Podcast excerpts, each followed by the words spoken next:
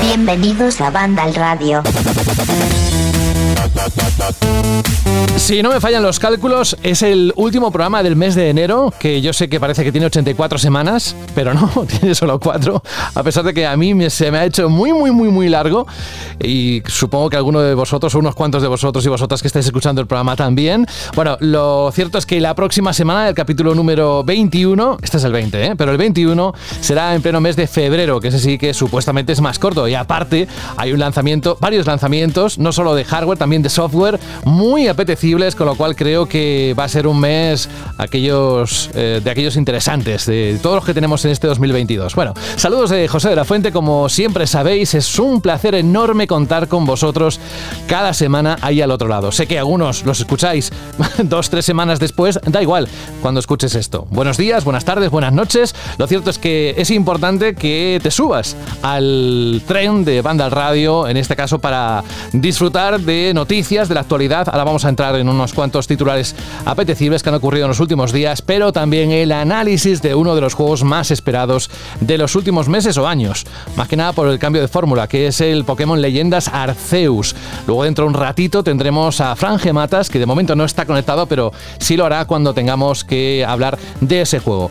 ¿Conmigo quiénes están? Pues por supuesto Alberto González. Hola Alberto.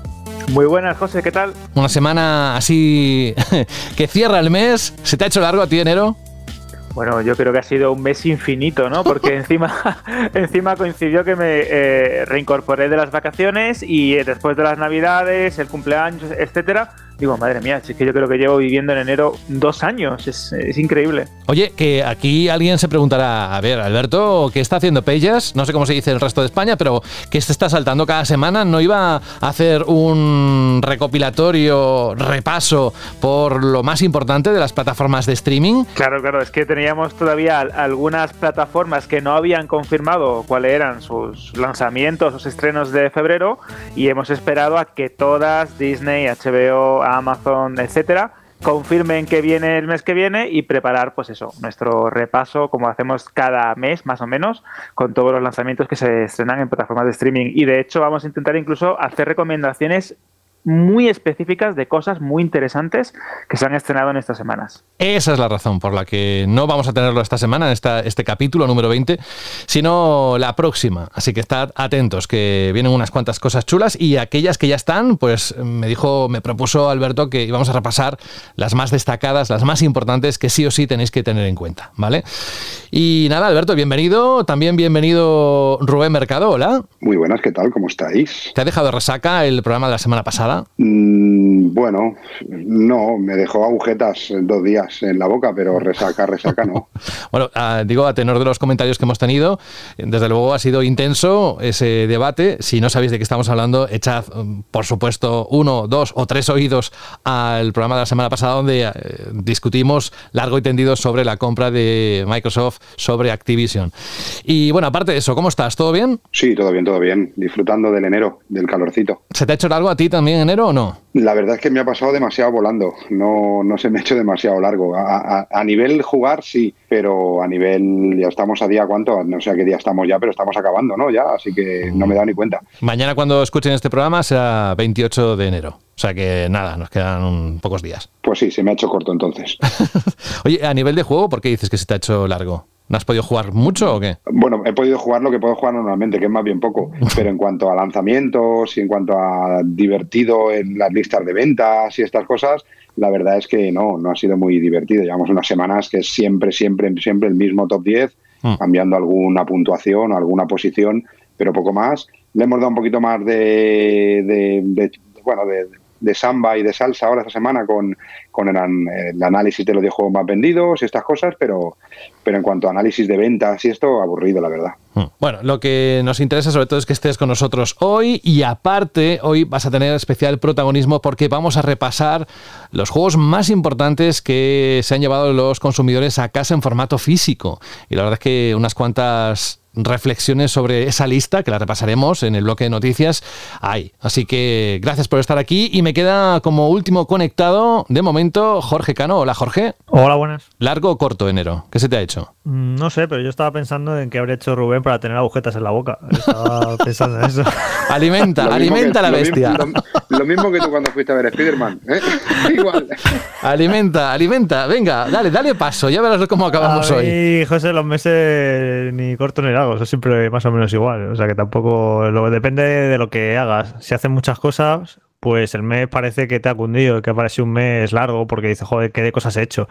Y cuando entras en una rutina en la que haces exactamente lo mismo siempre, pues es todo lo contrario. Es como mm, pasa el tiempo y no te enteras, pues estás haciendo cosas sustanciales. Así que un mes en el que hace muchas cosas, yo creo que es un mes que tiene esa sensación de decir, joder, ha sido largo, pues he hecho un, montón, un montonazo de cosas. Hmm. Así que nada. Yo creo que es más por el tema de la pandemia y volver a repetir situaciones que pensábamos de alguna manera o queríamos de alguna manera que se quedaran atrás. ¿no? Y yo creo que eso también ha influido en la sensación general a la que me sumo. ¿eh? Lo he leído muchas veces estos últimos días en las redes sociales. No, pero yo lo de que enero se le hace largo a la gente lo leo todos los años, ¿eh? No creo que sea, sí, sí, no creo que sea especialmente por la pandemia ni nada. Yo creo que todos los años es una sensación que tenemos porque vienes de las navidades, de muchas fiestas, vienes de vacaciones y la cuesta de enero. Sí, es mm. que ya está todo inventado lo, de la cuesta de enero y hay mucha gente que se le que se le hace largo en ese sentido.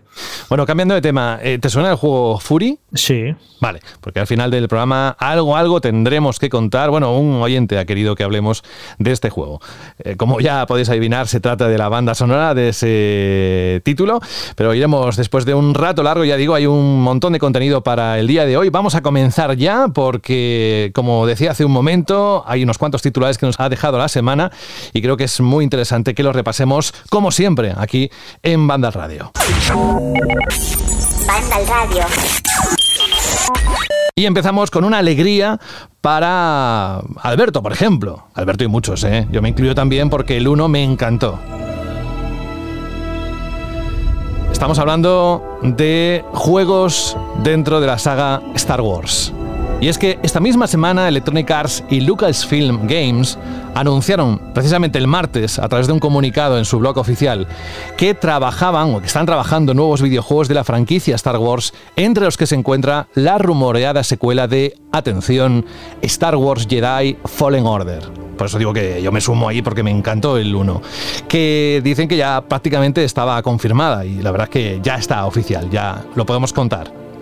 Será Respawn Entertainment la compañía que se encargará de desarrollar la próxima entrega de esta serie, aunque el título oficial del videojuego no se ha confirmado todavía.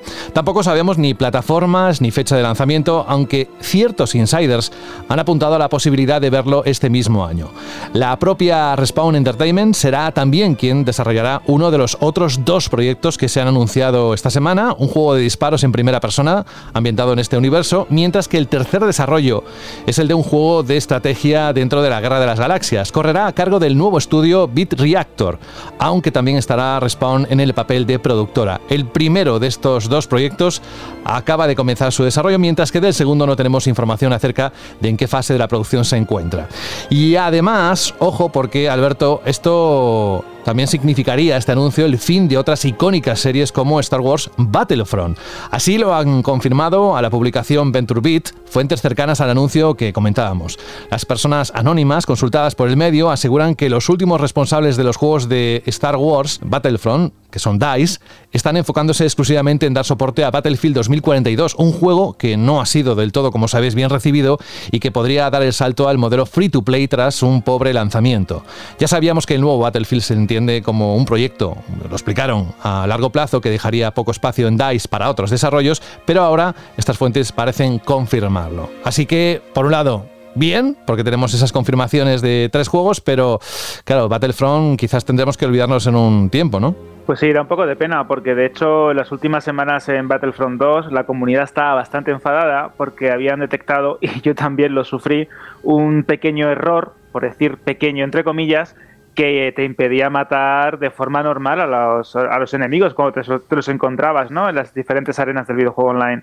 Y de hecho hubo mucha polémica, la gente se quejó en redes sociales y parecía que el soporte del juego pues había terminado por completo y hace poco anunciaron que sí que iban a corregirlo y, poco más. Pero es verdad que el juego, pese a que se le ha dado bastante soporte, lleva desde el 2017 en el mercado y seguro que recordaréis la, polémica en sus inicios con las eh, cajas de botín, los micropagos, etcétera, pues se fue encauzando, fueron sacando ampliaciones, nuevos personajes, escenarios, y es una pena que no vayamos a tener una tercera entrega, porque si se aplicaban las cosas tan buenas que tiene el juego a día de hoy, en una futura secuela, pues bueno, pues sí, yo creo que habría funcionado bien y que es una saga muy querida, es una licencia, pues obviamente, Star Wars multimillonaria y encima, pues eh, cuando estamos hablando de un juego online que mantiene a tanta gente unida, porque la comunidad de Battlefront sigue siendo muy buena, pues bueno, era, habría sido algo a celebrar.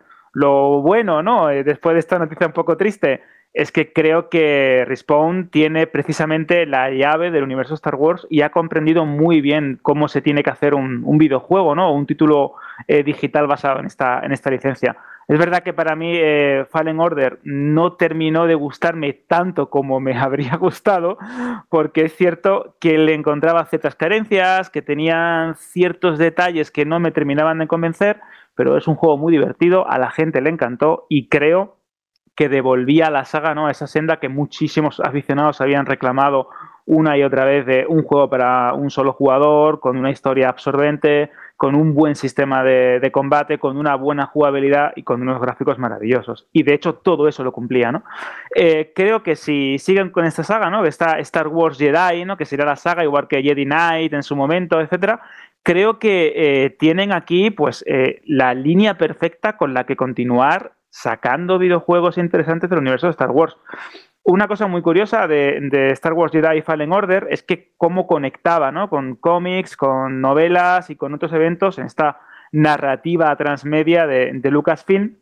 Y creo que si continúan ¿no? por esta senda, eh, la secuela puede ser muy interesante. A mí personalmente me llama muchísimo este juego de acción en primera persona, porque Respawn, pues ya lo hemos visto, ¿no? Eh, Titanfall sigue siendo para mí el epítome de lo que tiene que ser un juego de acción en primera persona de ciencia ficción, si lo llevan al universo de Star Wars y añaden esos toques tan particulares en la jugabilidad y esa presentación tan espectacular como nos tienen acostumbrados desde el estudio, creo que puede ser un verdadero pelotazo. Y en cuanto al juego de estrategia, pues mira, en el universo Star Wars nos hemos encontrado con títulos de estrategias, de estrategia, perdón, muy buenos. Hay algunos que son verdaderos, pues Empire, eh, los más clásicos seguro que dirán los Battleground, etcétera. Pero bueno, eh, si se adapta bien y se lleva ¿no? con las nuevas tecnologías, con las nuevas mecánicas en este tipo de, de juegos, en este tipo de géneros, pues a mí se me hace la boca agua. Imagínate un juego, en las guerras clon, otro pues en la guerra civil galáctica o incluso en las secuelas, ¿no? Que han sido muy criticadas, pero también tienen chicha. O un juego que las reúna todas. Bueno, no sé, vamos a ver cómo sale. Me gusta mucho esta diversificación de la saga Star Wars, que no siempre sean las mismas sagas ni que se quemen licencias. Y teniendo en cuenta que Ubisoft también tiene otro, el juego eh, narrativo de Quantic Dream, eh, bueno, pues yo creo que es el momento ideal y estamos en una nueva edad dorada de los videojuegos de Star Wars y eso hay que celebrarlo. Yo, Alberto, sabes que soy uno de los mayores haters de España y parte del extranjero de, de Fallen Order. Y creo que lo que va a pasar con esta secuela es que va a ser mucho mejor juego que el primero y que la propia secuela va a evidenciar que el primero no era tan buen juego, ¿sabes? Eh, no me creísteis muchos, a muchos os gustó, ok, me parece bien, pero en serio, me parece un juego muy mediocre. Y la secuela, poquito que apuntale en ciertos aspectos y sepan lo que flojeaba el primero y tal, yo estoy seguro que va a ser el mejor juego y va a ser la típica secuela que te va a demostrar que el primero no era tan bueno y que era muy mejorable. Y creo que va a ser ese tipo de juego. Comentaban hace, hace antes del anuncio este oficial, eh, los primeros rumores que había salido comentaban que a lo mejor incluso salía este año, que estaría ya muy avanzado. Esta gente de Respawn es de estos estudios que, que curran mucho y bien. Es como un poco como Insomniac, que produce, tiene una gran capacidad de producción, pues con Respawn pasa algo parecido. Así que no se extrañe que el juego aparezca a finales de año o principios del que viene, pues esta gente curra a buen, a buen ritmo. También ha anunciado un shooter, que lo de un shooter hecho por esta gente, teniendo en cuenta lo bien que estaban los dos Titanfall e incluso Apex Legends, pues puede ser algo bastante chulo porque se ha hecho muchos shooters de Star Wars y es evidente que cualquier juego que lleva esa licencia lo utiliza bien en cuanto a ambientación, en cuanto a música, sonido y demás, pues ya tiene mucho ganado pero si encima le pone el toque de calidad de Respawn en cuanto a la jugabilidad, a que el gameplay sea muy bueno, pues puede salir aquí un shooter muy chulo.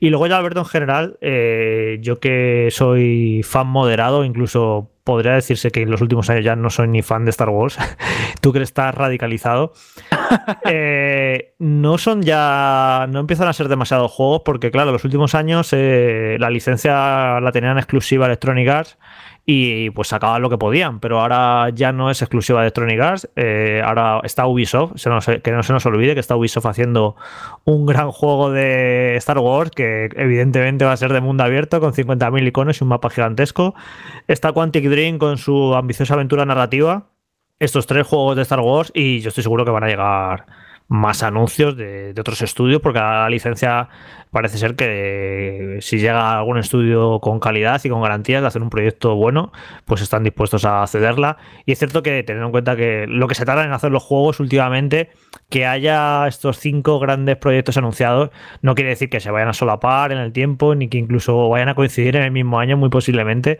irán llegando con la cadencia que sea, pero no sé si deberían tener un poco de cuidado de, no sobresaturarnos ahora con juegos de Star Wars, porque, bueno, la, también me parece que quieren hacer esto un poco con las series de televisión, porque aparte esta de que acaban de estrenar de Boba Fett, en 2022, Alberto, también va a llegar la de Obi-Wan y creo que otra más, por lo menos. Claro, que de hecho es que ese es el problema, ¿no? Es decir, Star Wars pasa de periodos de sequía absoluta, ¿no? Donde tienes que estar buscando material, ya sean cómics, novelas, etcétera, siempre hay algo, ¿no? Porque Star Wars siempre es una máquina de generar dinero, siempre hay algo.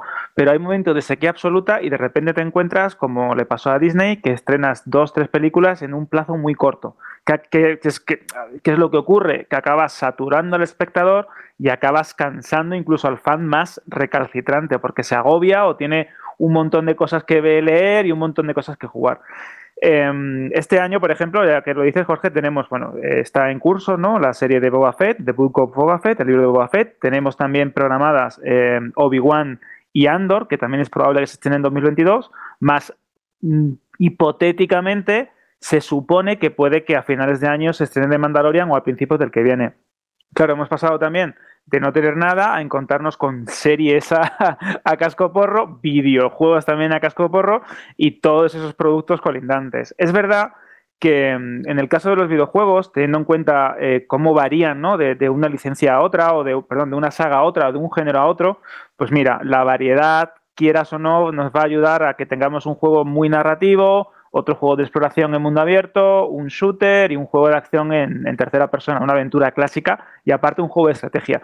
Creo que no se van a comer demasiado, que van a ser diferentes, que están también dedicados a diferentes tipos de jugadores, más allá del aficionado de Star Wars, ¿no? que sería el nexo de unión de todos ellos. Pero es que em, personalmente cuando eh, tenía la licencia Electronic Arts, esto me incluso pasó con El Señor de los Anillos, eh, estaba bien y gustaba, ¿no? Porque te, sabías que tenías un juego o dos en desarrollos y que te iban llegando cada cierto tiempo y más o menos sabías eh, a qué cogerte. Ahora, con esta oferta tan grande y teniendo en cuenta cómo está Lucasfilm diversificando la licencia, intentando que, como Marvel ha hecho con los videojuegos, ¿no? A que más estudios eh, dedicados o expertos en determinados géneros se metan dentro del universo de George Lucas, pues no sabemos qué puede pasar. De hecho, es que no me extrañaría, como comentaba Jorge, eh, que tengamos el anuncio en mayo para celebrar el, mes de Star Wars y el juego llegará en noviembre, porque la película que tendría que haber llegado al final no ha llegado a estrenarse, hay retrasos en las producciones, hay ciertos cambios de calendario y bueno, pues Lucasfilm tiene que buscar la manera también de que Star Wars sea siempre relevante, que realmente lo es, pero es cierto que tienen que buscar la manera, ya que no tenemos esos grandes estrenos cinematográficos, de permanecer pues, en Disney Plus, eh, en los videojuegos, en las novelas y en los cómics. Vamos a ver, yo como aficionado a Star Wars, el mayor miedo que tengo es precisamente si me va a llegar la cartera para todo. Y no olvidemos también que este año tenemos el Lego Star Wars, el de Skywalker Saga, que creo, y me juego aquí la mano, que va a ser uno de los mejores juegos de la saga, porque a tenor de lo poquito que se ha visto, me parece un homenaje precioso a todas las, a todas las trilogías, ¿no? Y lo que es la licencia en general. Sí, sí, tiene una pintaza el Lego Star Wars este, publicamos un avance hace poco y es, parece el juego más ambicioso que se ha hecho nunca de Lego. De hecho, yo lo vi en una presentación en el E3 de 2019 O sea, fíjate si ha llovido, si se ha retrasado, si ha sido largo el desarrollo. Nunca habían tardado tanto con un juego de Lego. Todos los hacía como churros, si recordáis. Y este juego llevan ya como cuatro años con él. O sea, eh, tiene pinta de ser un proyecto muy, muy chulo. Y mira, se me olvidaba como futuro proyecto de Star Wars también. Yo tengo una pregunta, Rubén, porque estamos hablando de que hay un resurgimiento ¿no? en el desarrollo de videojuegos, de, de sagas en el nivel audiovisual. Pero esto también se traduce en el tema de las licencias que se ceden para accesorios, complementos, etcétera. ¿O cómo va esto? Bueno, está claro que, cuando hay algo que vuelve a tener un resurgir o tiene un, bueno, un retorno un poco, pues ya no solo con lo que estamos hablando de Star Wars, sino también ha pasado lo mismo, por ejemplo, con Harry Potter, ¿no? Que era una licencia o un contenido de visual que tuvo un pico muy, muy grande, luego bajó un poco y ahora vuelve a estar bastante de moda en todo el tema de merchandising. Cuando hablamos de merchandising, no decimos ya solo accesorios de videojuegos, sino camisetas, tazas, calcetines, gorros, calzoncillos, de todo, ¿vale?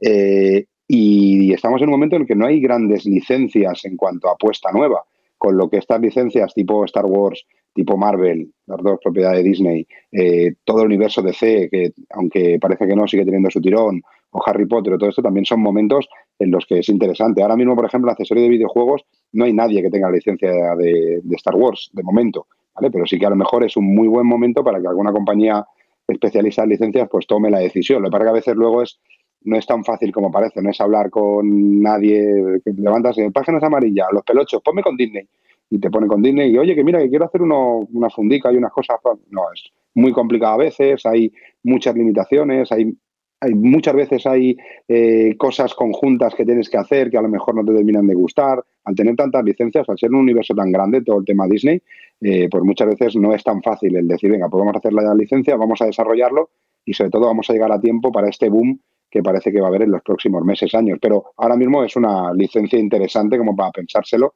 para alguien que quiera empezar o, o seguir desarrollando la línea de, de licenciar en su negocio. Gracias, Rubén. Lo que va a ser un boom y cambiamos de tema. Dejamos ahí esos anuncios de Electronic Arts. Ya veis, no hace falta que haya ningún evento especial, sino que se lanza pim pam. Ya tenemos estos primeros anuncios de este 2022 y parece que vamos a tener un año movidito en este sentido. Lo que decía el boom, y antes mm, también lo, lo mencionaba, que el mes de febrero, aparte de software, va a traer hardware que está en la mente de muchos y de muchas. Y es que Valve acaba de anunciar que su esperado dispositivo portátil Steam Deck ya tiene fecha oficial de lanzamiento, que lo estábamos esperando como agua de mayo. Será el 25 de febrero, aunque eso sí, a los consumidores se empezará a enviar a partir del día 28. Es decir, el día 25 se levantarán los embargos y los medios como Vandal comenzarán a publicar sus reviews y ese mismo día, a partir de las 7 de la tarde, Valve empezará a enviar los correos a los primeros usuarios que la reservaron.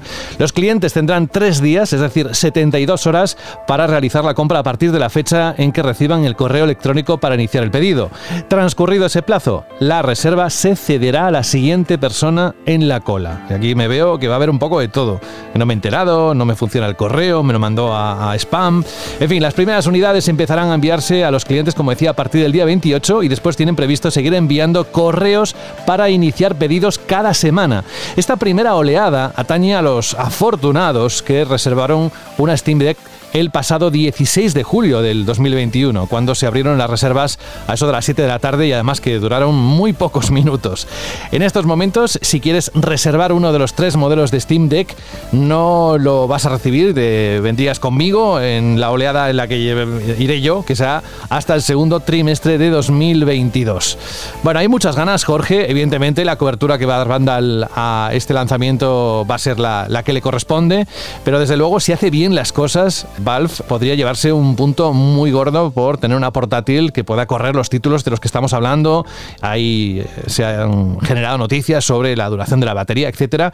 Con lo cual, tú que sabes muy bien sobre la Steam Deck, porque has escrito la noticia, me parece que esta semana, ¿qué te parece todo esta, estas confirmaciones de fechas, etcétera? Bueno, yo creo, yo tengo mucho, muchas ganas de ver qué ocurre con este dispositivo, porque los anteriores intentos de Valve en hardware no han salido demasiado bien, no han cuajado. Y esta apuesta era una apuesta que yo creo que mucha gente la ha demandado, a que a todo el mundo le, suena bien, ¿no? Eh, y parece un buen cacharro tener ahí una máquina potente para poder mover todo tu catálogo de Steam, que además lo puedes conectar a un monitor, a una tele.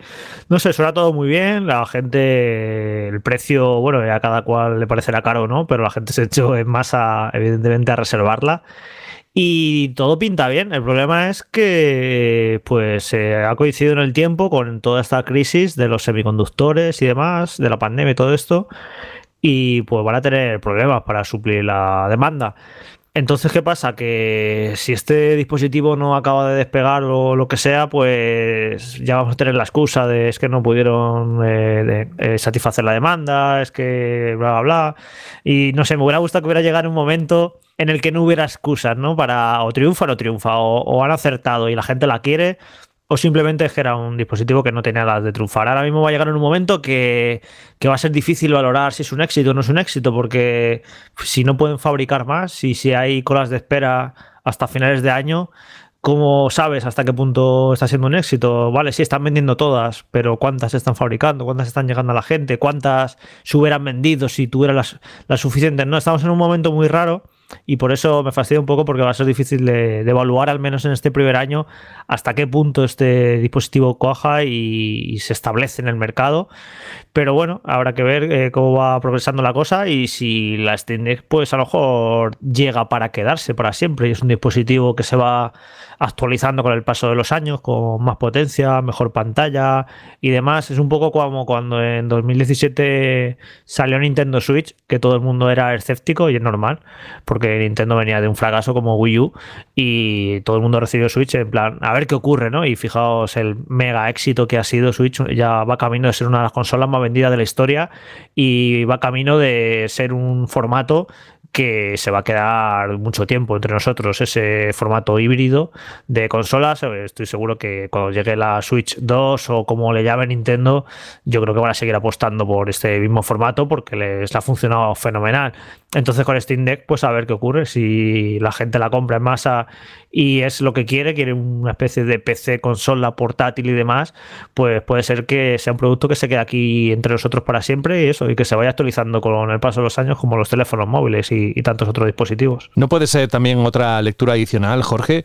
Precisamente el hecho de que no se puedan satisfacer la demanda, la grande, pequeña que tengan durante las primeras semanas de lanzamiento de la consola, les va a permitir a todas aquellas personas que todavía no hayan recibido el correo, eh, por las reviews que salgan, por los comentarios, al fin y al cabo, que es lo que va a quedar, ¿no? Eh, ¿Funciona o no funciona? Si es un éxito, eh, bien, y si no es un éxito, empezarán a caer las reservas y gente comentando que han cancelado la reserva, ¿no? Sí, pero muchas veces en este tipo de, gadgets un poco pijoteros, que a lo mejor no lo necesitas, ¿no? Vives un poco del calentón, ¿sabes? Tú imagínate que salen las reviews, todo el mundo dice que es fenomenal, todo el mundo en Twitter está hablando de que esto es una maravilla pues si la tienes a mano te calentas y te la compras.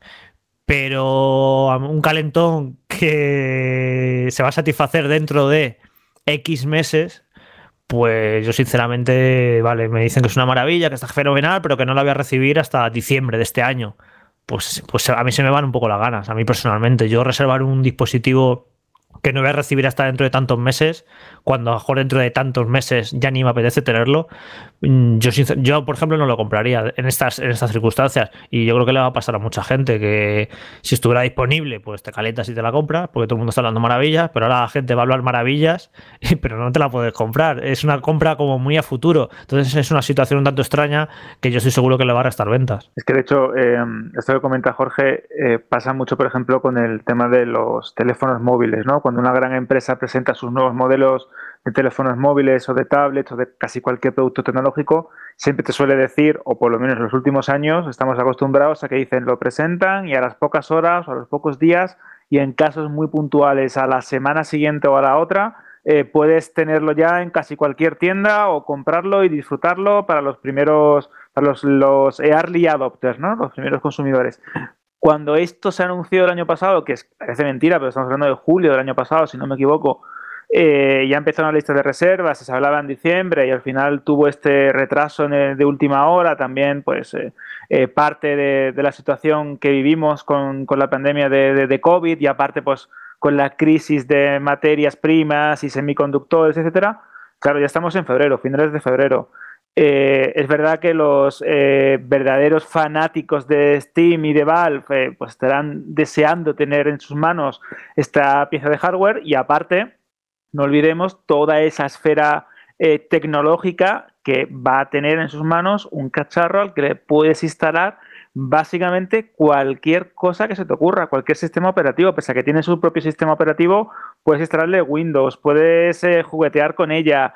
Es que es un ordenador en miniatura y esto abre muchas posibilidades. ¿Y por qué digo esto? Porque es verdad que a lo mejor como eh, producto de masas no termina de ser algo que se vea en todos lados o que tenga una aceptación o una penetración de mercado demasiado grande, pero creo que va a ser el típico cacharro que van a mantener un montón de comunidades, un montón de usuarios muy específicos y que va a hacer las delicias tanto del que quiera cacharrear con, una, eh, con un PC portátil después de todos estos varapalos ¿no? que hemos tenido en el, en el pasado en este, en este ámbito del mercado, como el que quiera tener un PC porque no tiene un PC demasiado bueno y busca una alternativa relativamente económica y aparte con el plus de poder llevártela a cualquier lado y aparte pues todos esos fanáticos del cacharreo, del hardware.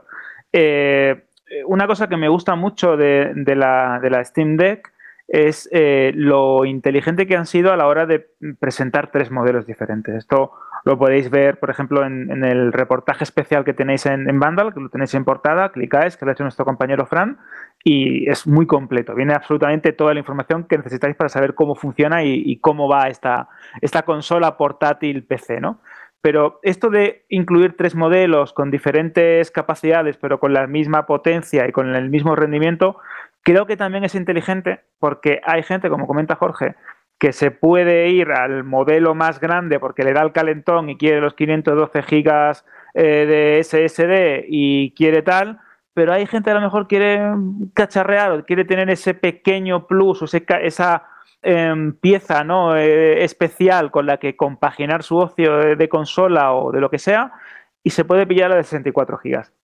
Otra cosa que me gusta un montón del, del este, porque que, me estaba informando. Una cosa, Alberto, un inciso que, me, que, me, ha venido a la, a la, mente. Eh, esto de poner tres modelos ¿no? de diferentes precios, ¿no es un poco también jugar con tu psicología Claro, y, eso lo hacen las compañías tecnológicas. Claro, y que el modelo intermedio no te parezca eh, tan caro porque como hay uno inferior que ofrece mucho menos y la diferencia de precios no es mucha, pues no te, no te parece tan caro que si, que si ese fuera el modelo más bajo, ¿sabes? Es un poco, yo creo que juegan un poco con la, con la cabeza de la gente. Claro, y con el tema de hay usuarios que quieren estar en la conversación y no quieren hacer un desembolso demasiado y se comprarán el entry level y después hay otros Claro, aquí ya también entramos en que, teniendo en cuenta que es un mini ordenador, un mini PC, mm, en poco tiempo vamos a ver alternativas, ampliaciones de memoria, habrá gente que se las ingenie para. Bueno, es que teniendo en cuenta cómo funciona el mundo de la comunidad de PC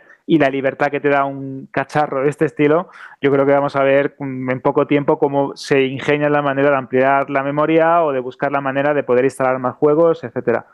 Es que lo veo muy bien diseñado, porque es verdad que en el pasado hemos visto que se han diseñado alternativas de mm, consolas mm, PC portátil o que tenían mala batería, pues también habrá que verlo, ¿no? El tema del rendimiento una vez que llega a las manos de los usuarios. Pero bueno, esta parece que compagina todos esos errores, los soluciona y creo que pueden tener en sus manos eh, la pieza clave que tanta falta le hacía a Valve, porque es verdad que ha tenido otros piezas en hardware, más allá de la realidad virtual, que sí que es verdad que le ha salido casi perfecta, por no decir perfecta, creo que es la referencia en el mercado ahora mismo, pero han tenido ciertos patones o han tenido ciertos reveses por no saber leer muy bien el mercado. Y aquí creo que lo han conseguido. Vamos a ver, faltan unas semanas para que empiecen a llegar las primeras unidades y a ver también cómo el, el público general reacciona a esto, porque teniendo en cuenta cómo ha calado Switch, pese a que esté diciendo una y otra vez que esto puede ser a lo mejor un cacharro muy de nicho, no sabemos, teniendo en cuenta el auge del PC y el boom del PC que estamos viendo en los últimos años y cómo se ha democratizado un poco más el tema de jugar en un ordenador después de una época en la que todo el mundo pensaba en consolas, a ver cómo funciona, porque se compaginan dos mercados y se puede crear una nueva vía. Recordemos, 25 de febrero, que si no os falla nada la memoria, también sabéis que ese mismo día se lanza, se pone a la venta el Den Ring.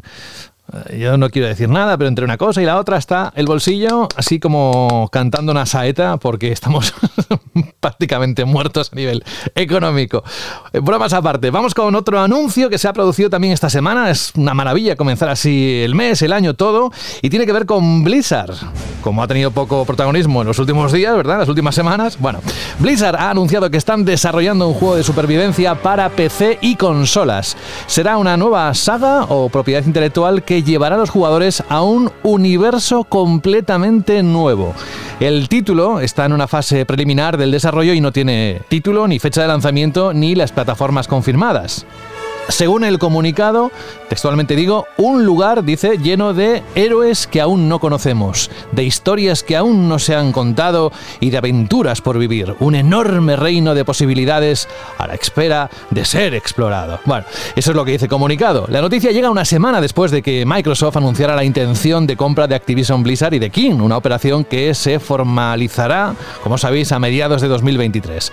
La situación plantea la duda de si este juego de supervivencia no anunciado para ordenador y consolas realmente será para PC y consola sin la S, quedándose como exclusivo para Xbox. La compañía de Phil Spencer, eh, Jorge, ha dejado clara su intención de llevar todos los juegos de la compañía a Game Pass. ¿Pasará lo mismo con este nuevo anuncio? Sí, ¿no? Bueno, lo veremos. Sí, hombre, claro. Todos los juegos van a estar en Game Pass, no lo dudes. Otra cosa es que este juego lo jugaremos a lo mejor dentro de 10 años, porque al ritmo al que trabaja Blizzard y que todavía tiene que terminar Diablo 4 y Overwatch 2 y demás. Esto, vamos, es un proyecto que le queda mucho tiempo para que lo veamos. Esto era más bien eh, un poco para reclutar a gente, como ofertas de trabajo, necesitan a gente y, y anunciar. Es la manera eh, menos romántica que recuerdo de anunciar un juego. Bueno, la de Star Wars tampoco te creas que estuvo muy ahí, porque. Musosita, el logo y para de contar. Anunciaron lo de Star Wars con una nota, un comunicado en una página web en texto, en plan, mira, que estamos haciendo tres juegos de Star Wars, Jedi Fallen Order 2. No sé, eh, Jedi Fallen Order fue un exitazo y anunciarlo con un teaser o con una imagen o no sé, una, una cosa más bonita, ¿no? Ahí no con un triste texto que estamos haciendo tres juegos de Star Wars y esto de Blizzard fue igual, esto de Blizzard un comunicado como, una, como un arte y poco más. Y fue una especie de, mira, eh, estamos contratando a gente y estamos haciendo un juego de supervivencia. No sé, creo que eh, una compañía como Blizzard debería, tan mítica y que siempre ha cuidado mucho sus trabajos, debería currarse más el anuncio de un juego. Creo que puedes contratar a gente y no tener que anunciar un juego tu nuevo proyecto de esta, de esta manera. No sé, fue, fue curioso, la verdad. Y tengo que decir que la ilustración me, me gusta especialmente porque se ven dos jóvenes ¿no? con, con ropa actual eh, metiéndose como en una especie de portal natural y se ve al fondo un mundo de fantasía que me recuerda un poco a los artes que se pueden ver en las cartas de Magic y al mismo tiempo, si te fijas en el plano actual ¿no? o en el que están ellos dos, se ve como un rascacielo, una bici, un entorno como urbano es como invitándote ¿no? a meterte dentro de un mundo de fantasía o a través de un portal. Bueno, vamos a ver. Eh, han, recalcado ¿no? que es un juego de, supervivencia que parece ser que tiene ambientación fantástica y me recuerda un poco a la premisa de la nueva novela de Stephen King que sale a finales de año, que es de un chaval que acaba metiéndose en un portal a través de un granero y entra en un mundo de fantasía donde tiene que literalmente sobrevivir, ¿no? Vamos a ver qué tal. Eh, sí es cierto que teniendo en cuenta cómo eh, eh, Blizzard y Activision, la, empresa matriz, han sido noticias estas últimas semanas, eh, yo, como, como, ha especificado Jorge, habría hecho el anuncio de otra manera. O si quieres literalmente reclutar y buscar empleados, desarrolladores, ilustradores o lo que necesites para un proyecto de esta envergadura, pues hacerlo de otra manera un poquito más, más sencilla. Si es verdad que este tipo de anuncios suelen servir muy bien como captación y eh, la gente pues se motiva más, ¿no? Como es una manera de un pequeño gancho, ¿no? De buscar a profesionales en la, en la industria del videojuego, pero creo que hay formas y formas. Y es verdad, el anuncio de Star Wars me parece también soso.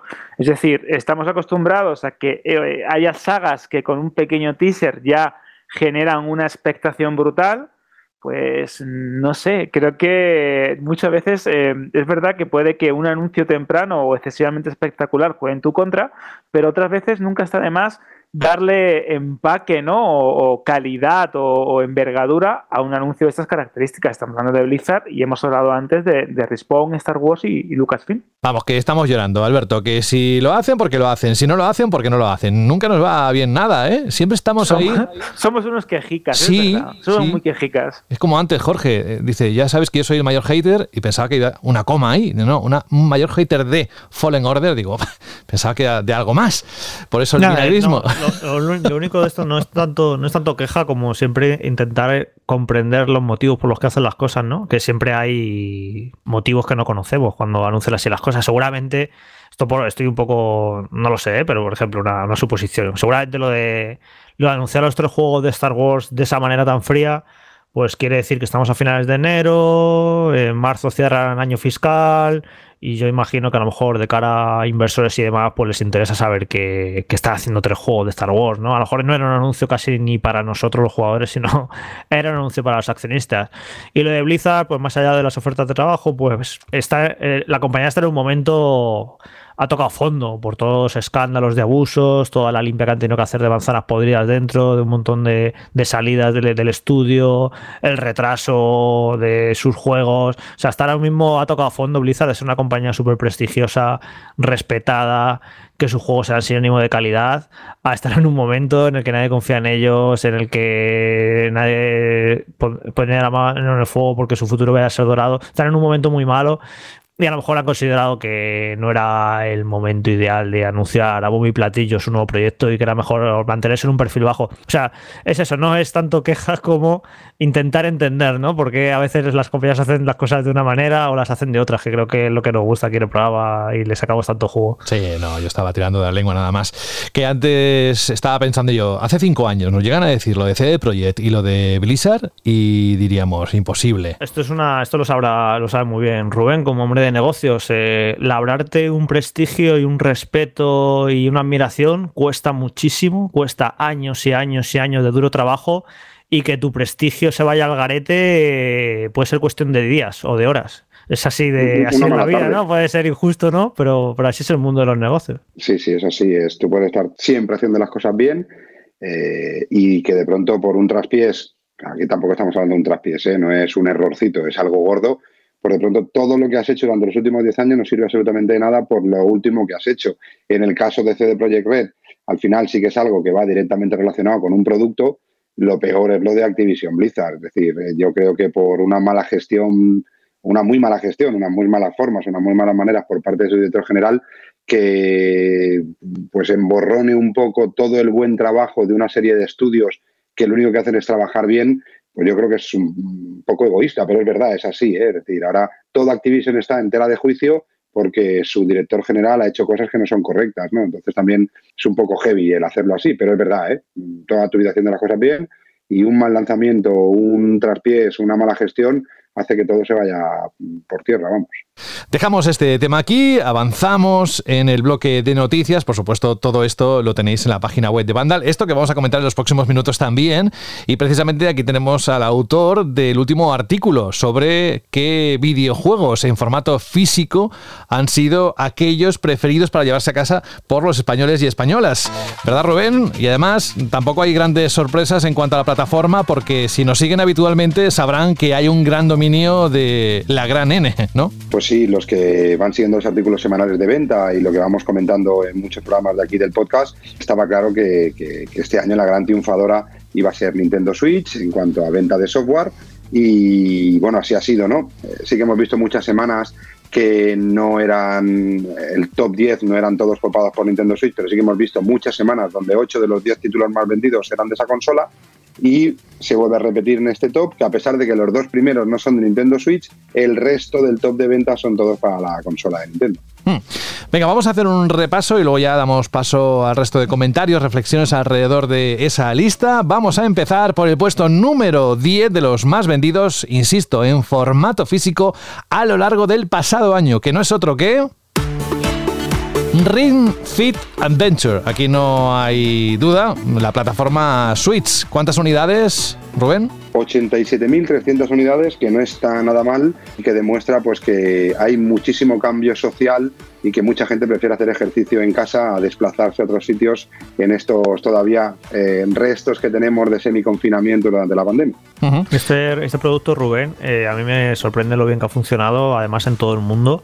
Yo estoy seguro que Nintendo le va a dar algún tipo de continuidad, con un Refit Adventure 2, con un aro mejorado, con un aro y otra cosa que te pongas, un poco... Pero es que ha, funcionado muy, muy bien. Sí, la verdad es que es, sorprendente que un juego de ese estilo se coloque dentro de los 10 más vendidos. Yo no tengo muy claro si le van a querer dar continuidad o no, porque ya vimos el éxito del Wii Fit cuando salió para Nintendo para Nintendo Wii y no nunca hubo un Wii Fit 2. Hubieron diferentes ampliaciones y diferentes cosas aprovechando ya el accesorio, pero bueno, yo creo que aquí Nintendo tiene un nicho de mercado que seguramente sin confinamiento y sin esta situación social a nivel mundial de, de estar más en casa y de recomendar estar más seguro en casa, pues se hubiera vendido, pero no hubiera vendido la cantidad que ha vendido. Y recordamos que estas cifras es en muchas semanas sin haber stock. Es decir, que podrían haber sido muchas más si hubiera habido cierta continuidad de stock por parte de Nintendo. Venga, seguimos avanzando en la lista hacia arriba, del 10 al 9. Aquí se coloca FIFA 22 para Switch. ¿Cuántas unidades? 121.800 unidades. Un juego que no se había colado, por ejemplo, en años anteriores dentro de los 10 juegos más vendidos en formato Nintendo Switch.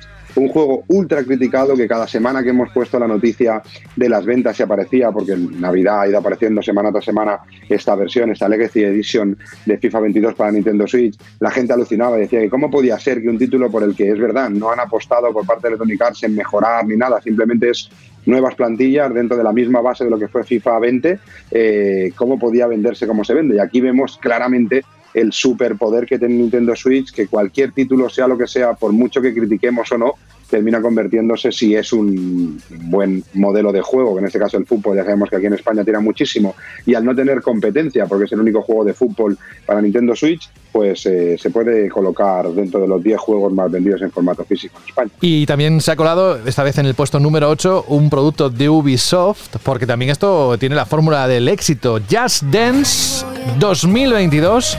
Ojo, en la plataforma Switch. Y aquí Alberto, atento porque incluye canciones como por ejemplo esta.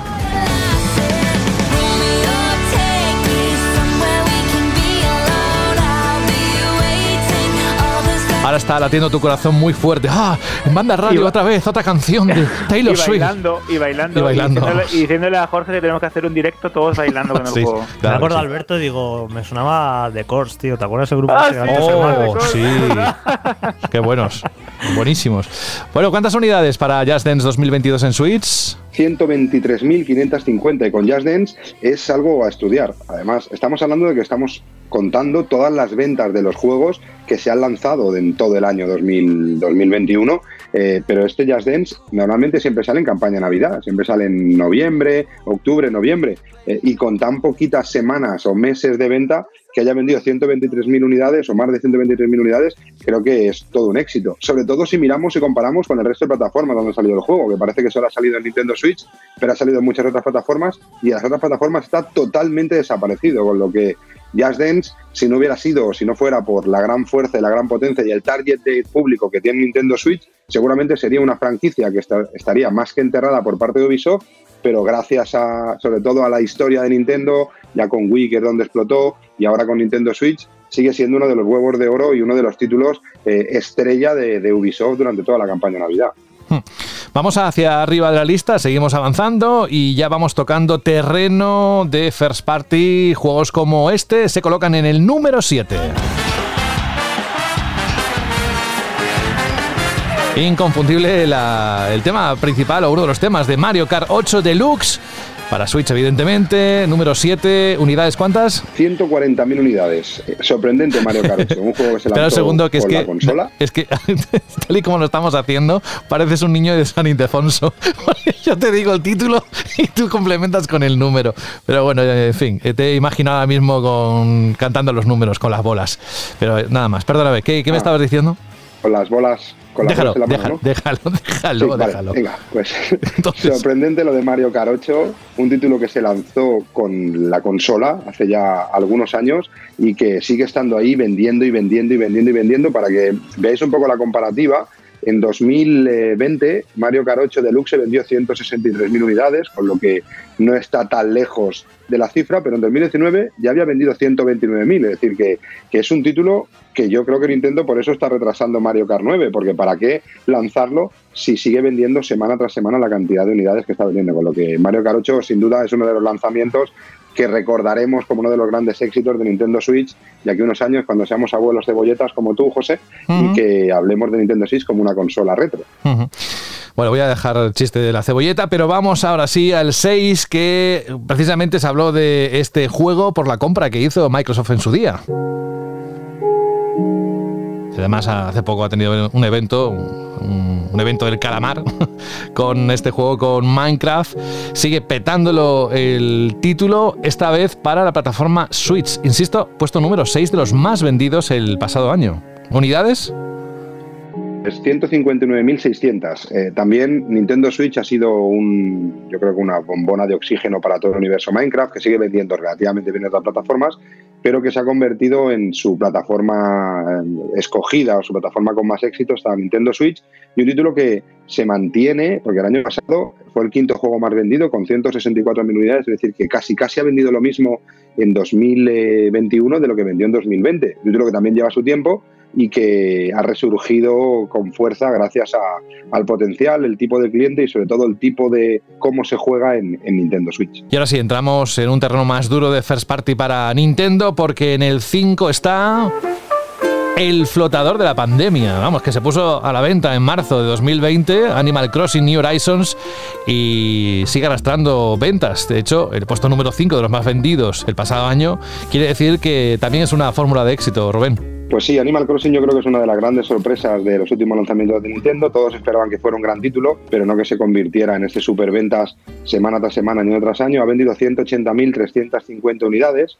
El año pasado Animal Crossing New Horizons para Nintendo Switch fue el juego más vendido. Cuando digo año pasado digo en el 2020.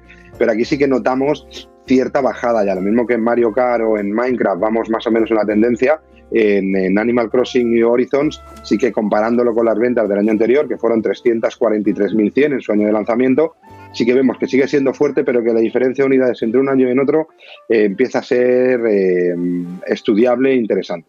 Muy bien, seguimos con otro título de Nintendo. Puesto número 4, inconfundible también la banda sonora, Super Mario 3D World más Bowser's Fury para Switch, unidades Rubén. 191.000 unidades, otro de los títulos interesantes, importantes, exclusivos de Nintendo, otro más, que llevamos unos cuantos ya seguidos diciéndolo. Sí, sí, por eso digo que entramos en ese terreno first party, pero es que tampoco lo abandonamos ahora. En el puesto número 3, Pokémon Diamante Brillante, Perla Reluciente para Switch. Ojo, tercer lugar, ¿Cuántas unidades? ¿Cuál es el número que acompaña a este puesto? Pues este, esta nueva entrega de Pokémon, aquí juntamos siempre las dos versiones. Porque bueno, nueva, nueva. Que, que, que, bueno, bueno, la nueva, nueva, nueva, nuevo remake, remaster, refrito, como queramos decirlo. Otro juego que le han criticado eh, duramente por, por esa eh, filosofía de Nintendo de ir aprovechando títulos antiguos, antiguos, que nadie tenía que comprarlo, que boicot, por favor, para que no hagan esto. Pues nada, ha vendido solo 228.850 unidades, es decir, casi 230.000 unidades. Si lo comparamos con el otro juego que había lanzado anteriormente de Pokémon, Pokémon Espada y Escudo, sí que es verdad que ha vendido menos que Pokémon Espada y Escudo, ha vendido bastante más. Es su segundo año de Pokémon Espada y Escudo, esas 143.000 que vendió el año pasado, con lo que vemos claramente que si Nintendo y The Pokémon Company quieren seguir con su estrategia de ir sacando un Pokémon, un refrito, un remake o como queramos llamarlo, cada dos años recuperando ediciones anteriores con el trabajo bastante hecho, pues eh, sigue teniendo una salud brutal y por mucho que se critique, oye, 229.000 unidades casi de un título tan criticado, más de uno querría que lo criticaran entonces. Sí, bueno, criticado fue el último lanzamiento, la última adaptación a las consolas de nueva generación. Ah, no, que todavía eso no se ha lanzado, será en marzo o creo que va a haber modificaciones porque no está muy claro. Pero sí el último lanzamiento de Gran Cefauto, en este caso sí que es una fórmula de éxito absoluta, Rubén, porque que estemos hablando que en el 2021 Gran Cefauto 5 esté en el puesto número 2 alucinante, ¿eh? pero en mayúsculas enormes. Sí, es, no sé, es algo, como ya lo hemos hablado y lo hemos hablado muchas veces internamente en algún artículo, en algún programa, eh, al final el buen trabajo y el seguir eh, manteniendo contenido, ir metiendo contenido interesante continuamente, de buena calidad, el que un estudio esté casi casi centrado en este título y en los contenidos de este título, pues hace que, tengamos estas cifras. Estamos hablando de un título que lleva ya más casi 1.800.000 unidades solo en PlayStation 4, que en 2021 vendió 304.000 unidades, pero es que en 2020 ya fue el juego más vendido con 358.000 unidades. Es decir, que estamos hablando de que el 2020 fue el primer juego más vendido, en 2021 el segundo, un título que hace un montón de años que se lanzó y que gracias a una política de precio agresiva, a esos 19,99 que es lo que vale en tienda, eh, y sobre todo a ir manteniendo contenidos, Mm, pues hace que, tenga esas cantidades brutales y que lo veamos incluso esto 2022, las primeras listas de ventas, el juego más vendido ha sido Grand Theft Auto 5.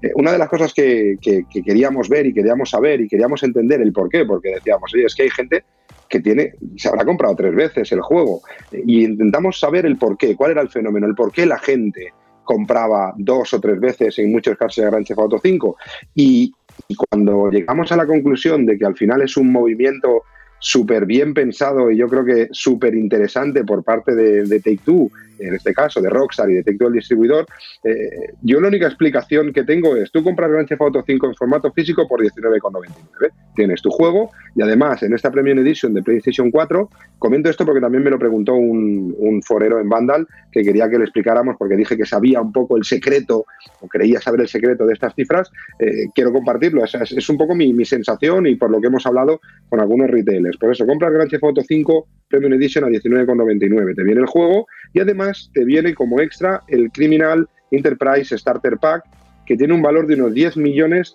de monedas de GTA, ¿vale? Entonces, sale mucho más a cuenta hacerlo así que comprarte, por ejemplo, solo la ampliación, que también se vende y que la puedes encontrar, pero en este caso en formato digital por 9,99. ¿Por qué? Porque tú el juego físico luego lo puedes vender y normalmente dan entre 8 o 10 euros por ese juego físico, con lo que tú además de poder tener el juego físico eh, poder tener ese Criminal Enterprise Pack y algunas extras más que vienen en el juego, sale mucho más rentable comprarte el juego 3, 4 o 5 veces que comprar los DLCs descargables que solo están en formato digital en cualquiera de las tiendas. Con lo que es la única, el, la única, el único intento de explicación que podemos entender a que semana tras semana se sigan vendiendo esa gran cantidad, esa ingente cantidad de Grand Theft Auto 5. Pues gracias por las reflexiones. Ese es el número 2. El número 1, ¿cuál crees que será? ¿Cuál es el juego más vendido en formato físico del 2021? Venga, eh, apuestas. Por ejemplo, a Rubén no se lo voy a preguntar evidentemente, porque ya lo sabe y el resto también, pero bueno, ¿tú cuál dirías si no lo supieras, Alberto? ¿Cuál crees que es el juego más vendido? Eh, no sé, el ¿El Frogger puede ser? El Frogger. a Jorge no se lo pregunto porque va, seguro que va a decir otra cosa parecida. Evidentemente falta aquí una parte de la ecuación y es, vuelve a ser FIFA 2022, bueno, FIFA 22. En este caso es que siempre está repitiendo el reinado, si no me equivoco, de los últimos años, ¿verdad, Rubén? Eh, es para la plataforma PlayStation pues te 4. Equivocas, te equivocas. Ah, ¿no? Ah, pues cuéntanos. Te equivocas porque el año anterior fue el tercer juego más vendido. Eh, oh. primero fue Grand Theft Auto, segundo Animal Crossing y el tercer juego más vendido fue FIFA, cosa que este año ha conseguido pegar el sorpaso. Además, acordaros cuando hablamos de las primeras semanas de FIFA 22 a la venta, dijimos que estaba vendiendo bastante menos que el FIFA 21 en sus primeras semanas, pero luego ha tenido un empujón brutal y ha terminado vendiendo más unidades FIFA 22 que FIFA 21. Es decir, FIFA 22 ha vendido 341.400 unidades, mientras que FIFA 21 vendió durante el 2020, durante el año 2020, 326.300. Y también teniendo en cuenta que es uno de los juegos que más ha crecido en venta digital. Hay otros juegos que no han crecido tanto, pero este FIFA 22, por las diferentes ediciones específicas y digitales que daban muchas ventajas, sobre todo en el modo food, eh, ha hecho pues que, el porcentaje de ventas digitales haya subido respecto al de las ventas físicas, con lo que sumando las dos, volveríamos a decir que FIFA 22 vuelve a reinar 100% y vuelve a ser el título más importante con diferencia de Electronic Arts, ya no solo por la venta del juego en sí, sino por todo, todo y todo lo que viene detrás y todos los ingresos que tienen a ese modo tan, tan potente como es el modo foot, con lo que empezó flojo, pero el fútbol en España sabemos cómo es, no ha habido ningún tipo de competencia, a Pro Evolution o a PES o a como queramos llamarlo, que ya no es ni lo que era, por supuesto no ha habido competencia, y ya se ha convertido en este 2021 en el juego más vendido eh, en España en formato físico. Una cosita que hemos, estamos hablando aquí de los más vendidos y ya sabes que yo soy morbosillo y me gustaría saber alguno de los mayores fiascos de 2021. Así que yo intuya, sin tener números, eh, el último Call of Duty y el Far Cry 6 tengo la sensación de que han vendido bastante mal, ¿no? Eh, respecto a las sagas que son y las expectativas que podrían tener. Yo es un estudio que intento no hacer, a veces me deprimo, porque muchas veces nos encontramos con juegos que se lo merecen y muchos otros juegos que no se lo merecen y que ha sido pues un mal slot de lanzamiento, una mala fecha de lanzamiento, una muy mala campaña de comunicación, una muy mala colocación de software en los lineales, pero, pero sin, sin haberlo mirado y sin poder comparar ni nada, eh, solo hace falta ver las ventas semanales. Es decir, Call of Duty apareció la primera semana, no estuvo ni entre los cinco primeros más vendidos en PlayStation 4, desapareció, no ha vuelto a salir en ningún top 10 más de ventas durante todo el 2021. Lo mismo pasó con Far Cry, eh, y cuando no digo un top 10, ya no digo muchas veces ni un top 20 ni un top 30 en muchos casos, con lo que yo creo que sí que pueden ser tanto Far Cry como, como Call of Duty uno de, las, uno de los grandes fiascos en cuanto a ventas.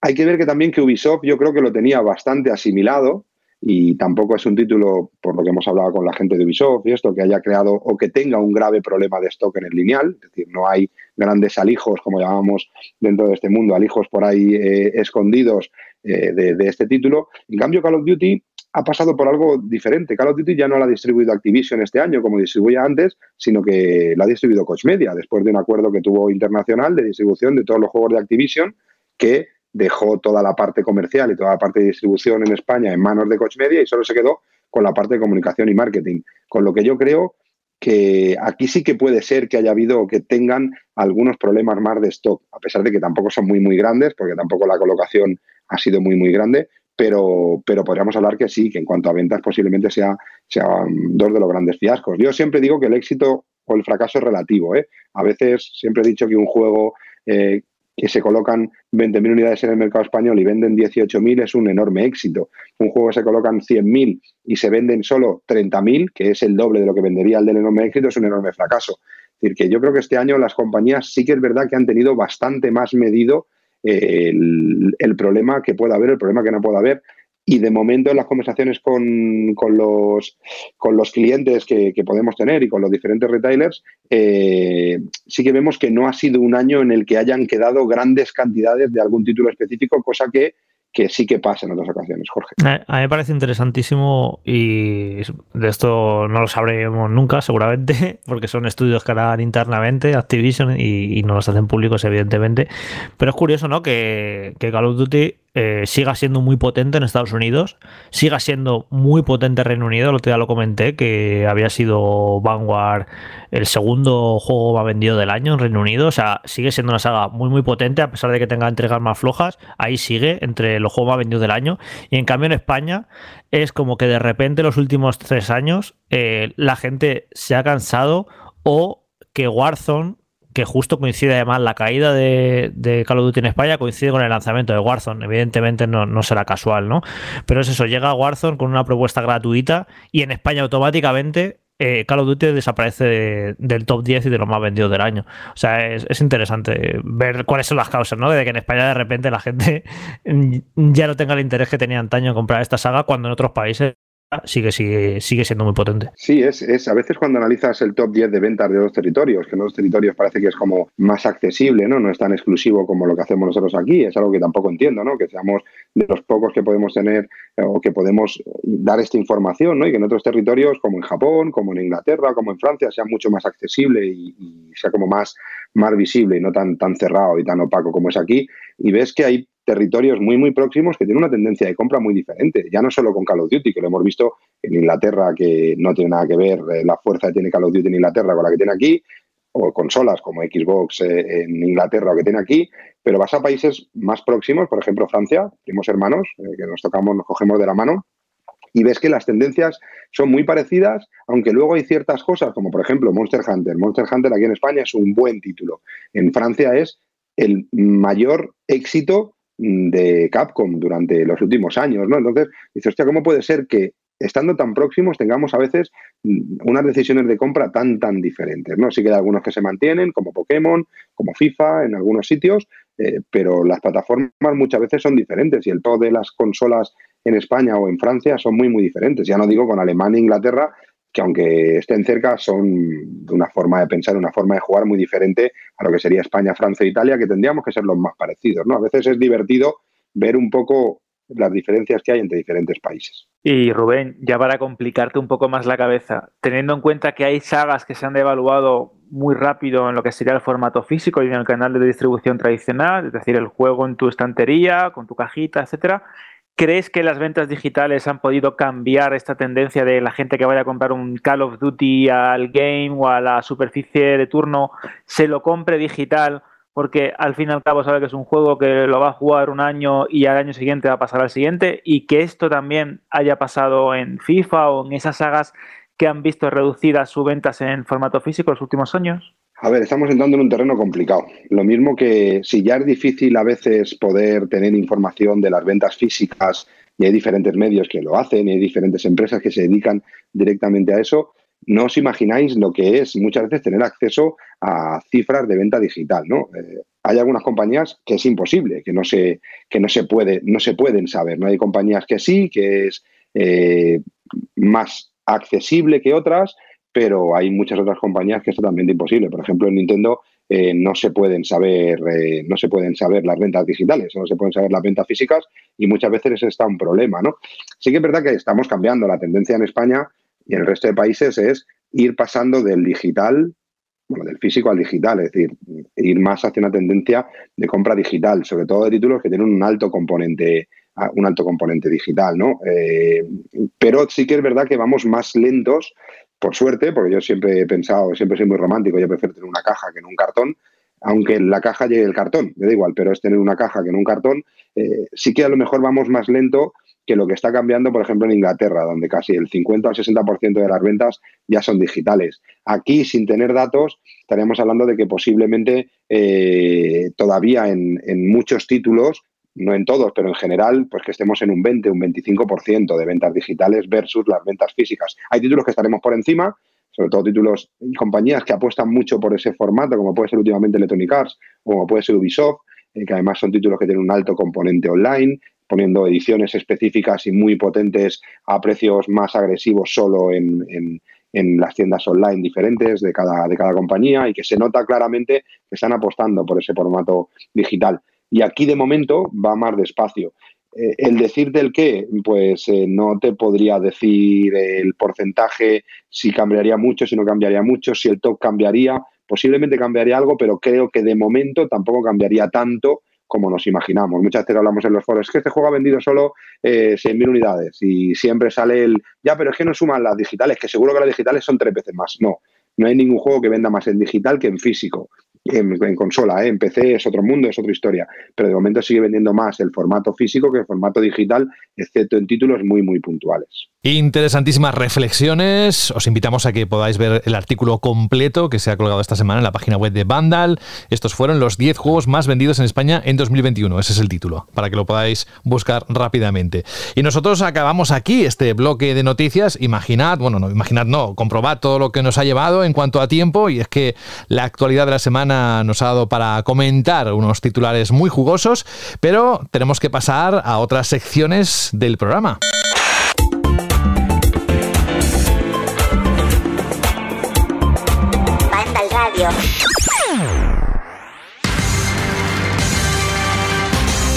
Y decíamos nosotros, en una semana tan importante como esta, claro, nos falta algo. Nos falta un hombre que sabe decir las cosas con pasión. Que además la saga Pokémon no la ha escondido en ningún programa, es una de sus debilidades.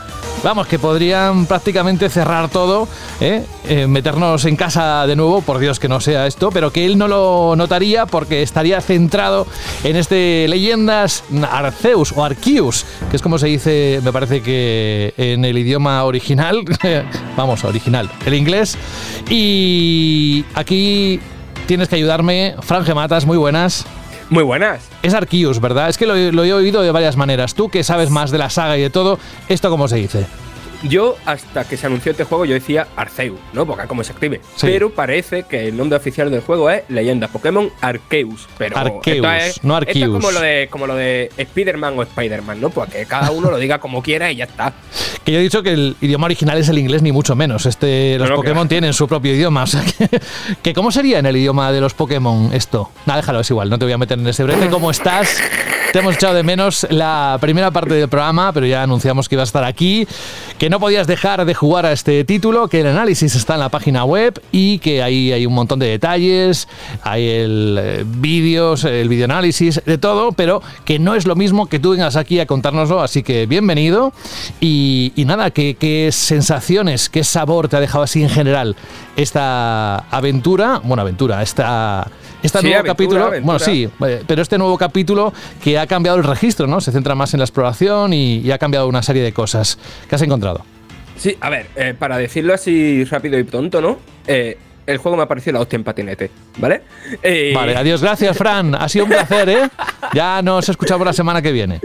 No, claro, pero quiero dejar eso claro desde el principio, porque por, por muchas cosas, y ahora profundizaré, porque la verdad es que había como un, escepticismo, ¿no? Rodeando el juego. Desde acá el primer trailer que mostraron en febrero, que era. Uf, sí, todo el mundo abierto que estábamos pidiendo, pero este se ve muy feo. Y después que no quedaba claro del todo cómo era el juego, o si la mecánica principal en la que se basaba iba a ser convincente.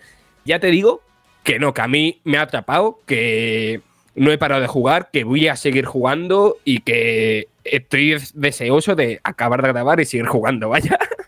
Y el cambio en la fórmula, Fran, a alguien que esté acostumbrado pues, a títulos como lo que salió el año pasado, etcétera, ¿le va a chocar mucho o lo va a agradecer? Porque se apoya mucho en el lore, porque es un homenaje a la saga. ¿Qué le dirías? Mira, que tanto a los fans como los que han visto Pokémon pero nunca han jugado a Pokémon se olviden de todo lo que saben de Pokémon, ¿vale? Porque no tiene nada o prácticamente nada que ver con cualquier otro juego de la saga, ¿vale? Es verdad que tiene ingredientes aquí y allá de tanto de juegos principales como de spin-offs, como de otros juegos como Monster Hunter, por ejemplo, pero es muy, muy distinto.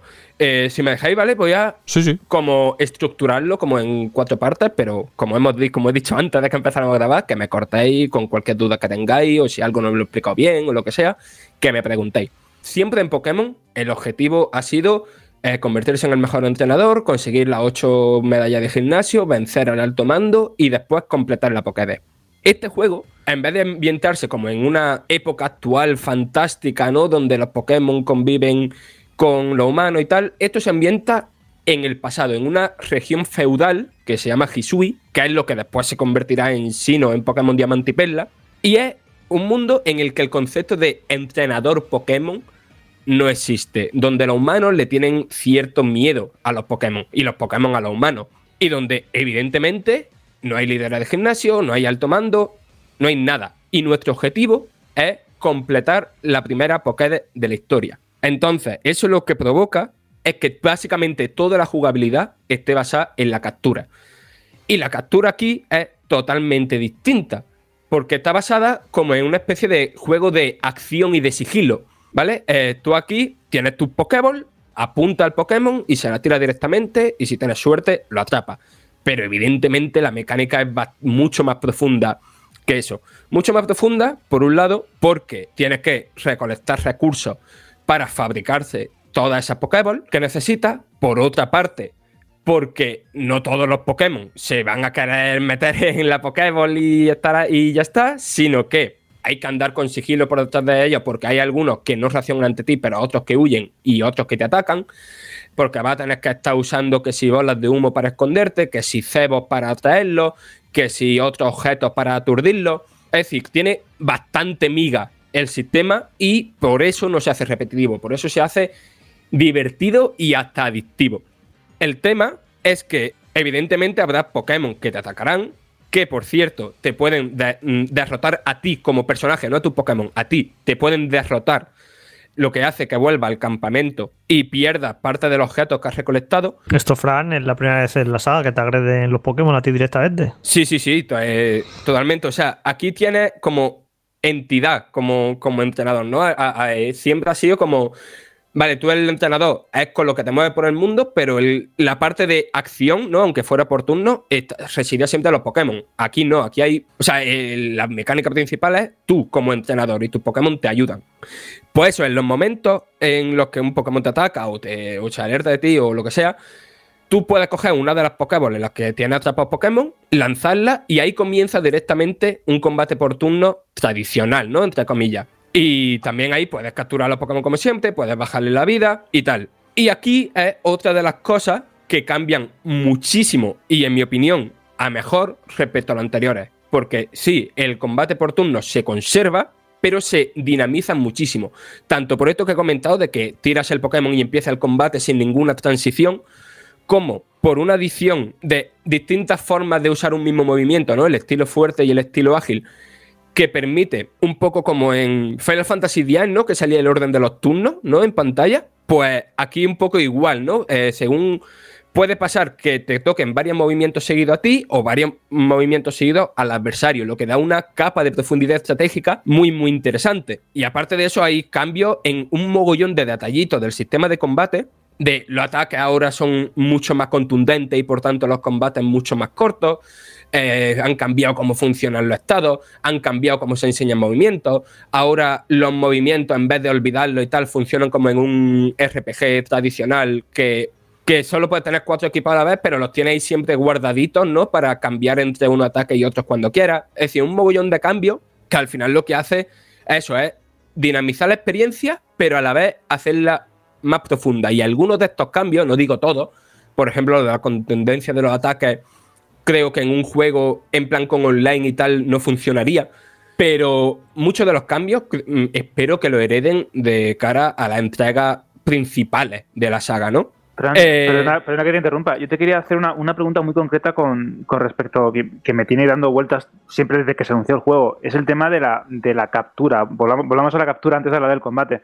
Eh, ¿Hasta qué punto cambia esta forma de aproximarse al Pokémon, lanzarle la Pokéball, eh, tener en cuenta el entorno, etcétera, en la jugabilidad? Claro, porque estamos acostumbrados a un sistema ABC. Te encuentro un Pokémon, lo debilito, lo capturo, que cambia por completo ahora. Mm, eh, ¿a- ¿Hasta qué punto lo ves interesante o crees que pueda ser la herramienta de cara al futuro eh, a la hora de, eh, pues eso, cimentar una nueva eh, saga Pokémon alrededor de este sistema de, sistema de captura? Uf, lo cambia todo.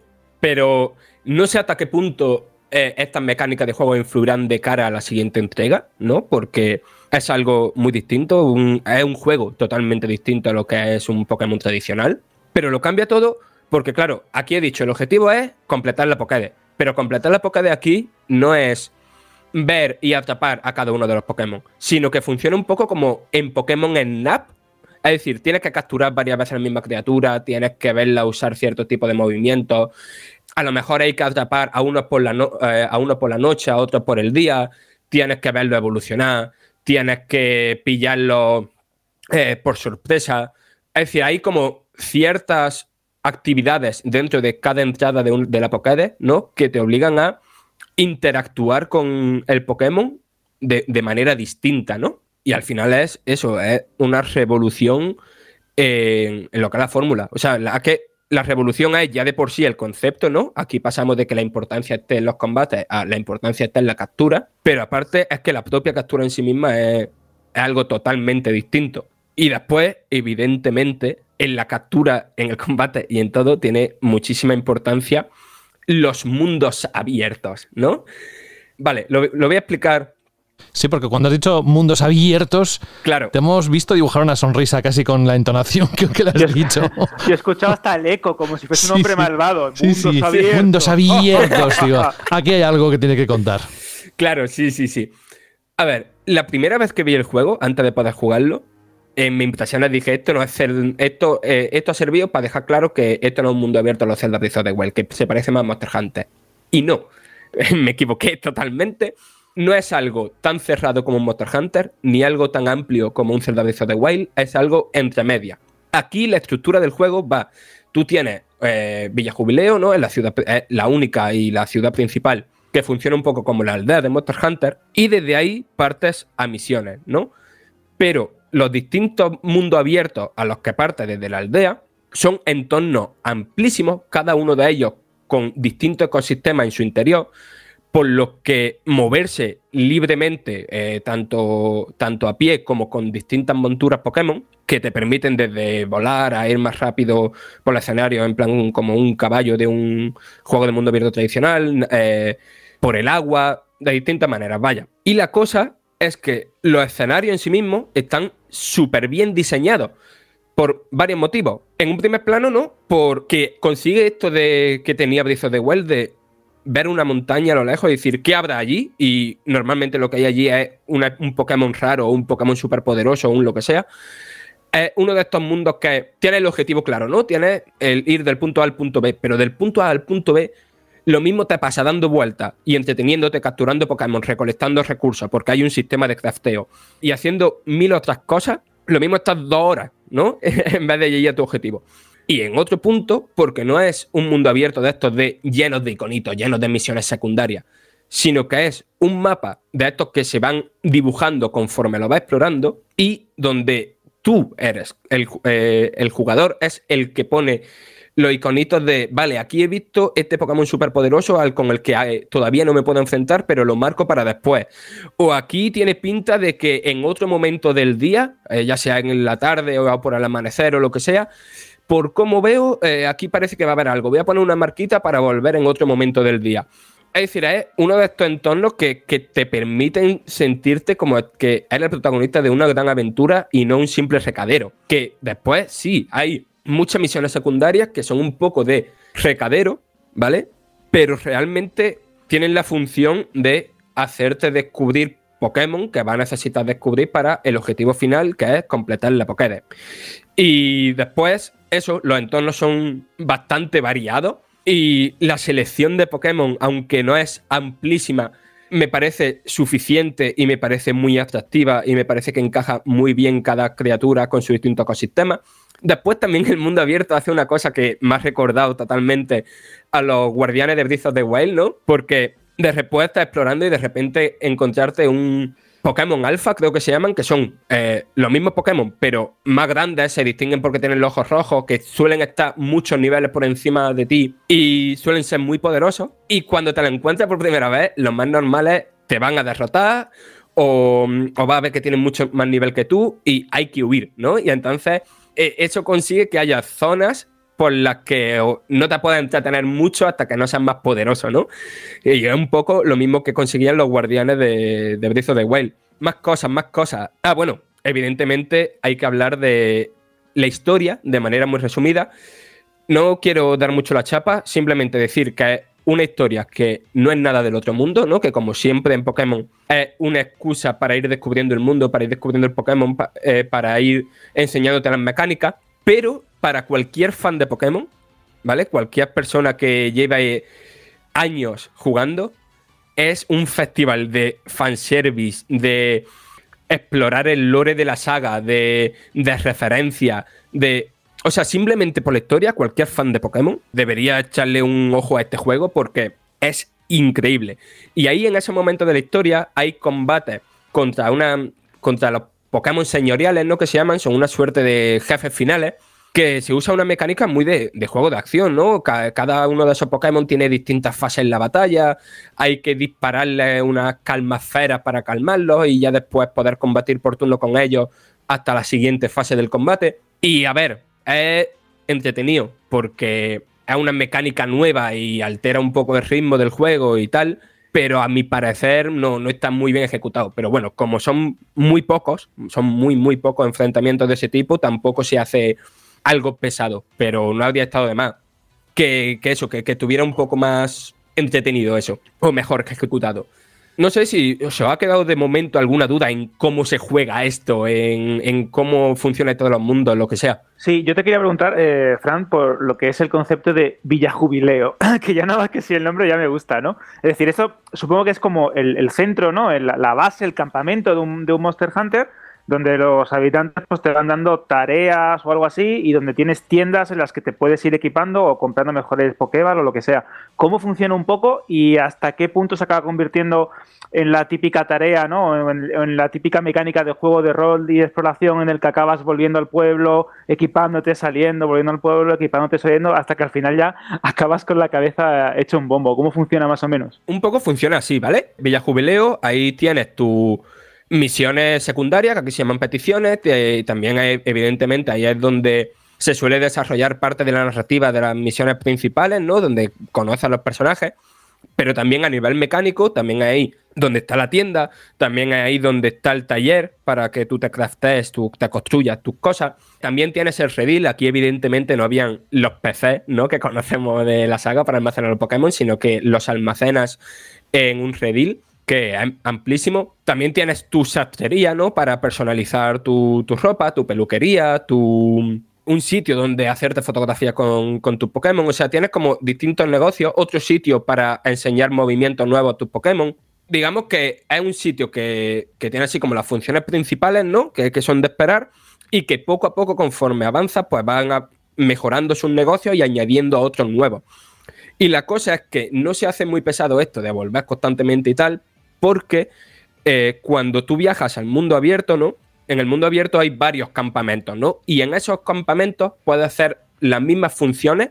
Bueno, lo de cambiarte de ropa y tal, no, pero todo lo de crear objetos, comprar objetos, lo de coger Pokémon de Redil, todo eso lo puedes hacer sin necesidad de volver a, a Villa Jubileo. Y la cosa es que Villa Jubileo, de nuevo, para los fans de la saga, todos sus habitantes tienen si te interesa el lore de la serie, todos sus habitantes tienen algo interesante que decir, ¿no? Pero después también me parece muy petacante, ¿sabes? que en el mundo abierto no haya transiciones de ningún tipo, que se sienta eh, eso súper libre, súper abierto, hasta cierto punto, no sé, como estos mundos que, que hemos elogiado, ¿no? Tanto de Breath of the Wild como de, de Death Stranding, ¿no? Mundos así inhóspitos, pero pero que dan gusto recorrer, ¿no? Pues aquí tiene un poco esa misma sensación. Pero después en Villa Jubileo es cada vez que entra a una casa, pantalla de carga. Sale de la casa, pantalla de carga. Eh, entra al edificio principal, ¿no? O una pantalla de carga relativamente larga. Al salir de Villa Jubileo al mundo, otra pantalla de carga. Es como a nivel técnico, ¿vale? Eh, como un poquito, un poquito cutre, la verdad. No quería, eh, se me ha olvidado antes, ya lo he comentado antes que aquí lo importante, el núcleo está en la captura. Entonces preguntaréis, ¿qué pasa con los combates contra entrenadores? No hay entrenadores como tal, hay momentos en la historia en los que eh, si hay combates contra otros personajes, sin, llegar al punto de ser difíciles, eh, un reto mayor que la entrega principal de Pokémon, ¿no? Que nos llevamos ya muchos años quejando de que son muy fáciles. Y hay algunos que son de los enfrentamientos más jodidos que que, hemos visto en la saga nunca. Y Fran, ya para por, por interesarme un poquito más ¿no? en cómo funciona este mundo abierto y en las implicaciones jugables que tiene. Eh, en el análisis remarcas que hay diferentes formas de desplazarnos por el mundo, ¿no? Es decir, tenemos Pokémon que nos pueden ayudar a recorrer las praderas a mucha velocidad, otros para nadar, otros para volar. ¿Cómo funciona esto? Eh, ¿De qué manera eh, se aplica ¿no? lo que sería la aventura de exploración del juego? Y técnicamente cómo lo soporta el juego, porque he visto algunas imágenes y vídeos que no me terminan de convencer del todo. ¿Cómo va? Moverse por el mundo es un placer, ¿vale? Sobre todo, o sea, conforme va avanzando en la historia, eh, vas desbloqueando nuevas formas de moverte por el mundo, ¿no? Que suelen estar basadas en, nuevos Pokémon que se introducen en este leyenda Pokémon Arceus, eh, tanto por tierra como por mar como por aire.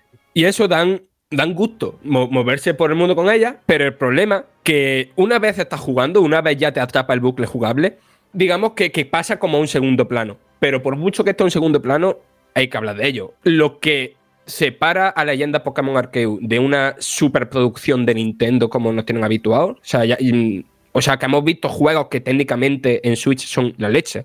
Desde el Zelda Breath of the Wild hasta el año pasado Monster Hunter Rise, eh, Luigi Mansion 3, eh, Super Mario Odyssey. Eh, hemos visto muchos juegos en Switch que lucen muy, muy, muy bien. Y este no. A ver, yo. Esto a lo mejor suena un poco duro, ¿vale? Pero yo, cuando desbloqueé la posibilidad de volar, iba viendo cómo todo iba haciendo popping, cómo los Pokémon no cargaban hasta que estaba súper cerca. Y otros detalles técnicos muy cutres, me acordé a cuando hace 10 años jugaba al WoW con los gráficos al mínimo, ¿sabes? Porque mi ordenador no tiraba. Pues era exactamente eso. Que después la cosa es que artísticamente el juego es muy bonito. Hay momentos que, que tienen una escena que dices, ostras, eh, esto está muy bien.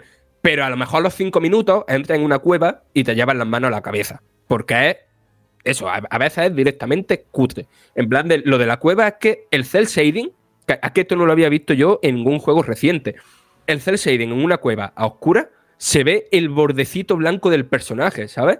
O sea, que son cosas muy, muy feas, muy de, de, juego em, que le falta ahí un tiempecito extra, ¿sabes? Porque por lo que dices aquí, Fran, no es que la consola no pueda generar esos gráficos mejor, sino que es lo que dices, ¿no? Que parece que le falta un tiempo para haber pulido esos detalles técnicos. Porque además en el foro, en, tu análisis, muchos de los lectores de la página web de Vandal están sobre todo subrayando eso, el apartado técnico, ¿no? De, lo que comentas. Sí, sí, a mí me ha parecido el talón de Aquila del juego.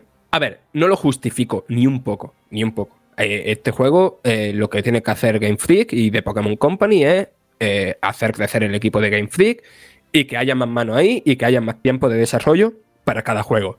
Pero si lo entiendo, sin justificarlo, pero entiendo que es más complicado hacer un mundo abierto con un mogollón de personajes, cada uno con su inteligencia artificial, ¿no? Y sus patrones de movimiento y tal, como es en este caso, ¿no?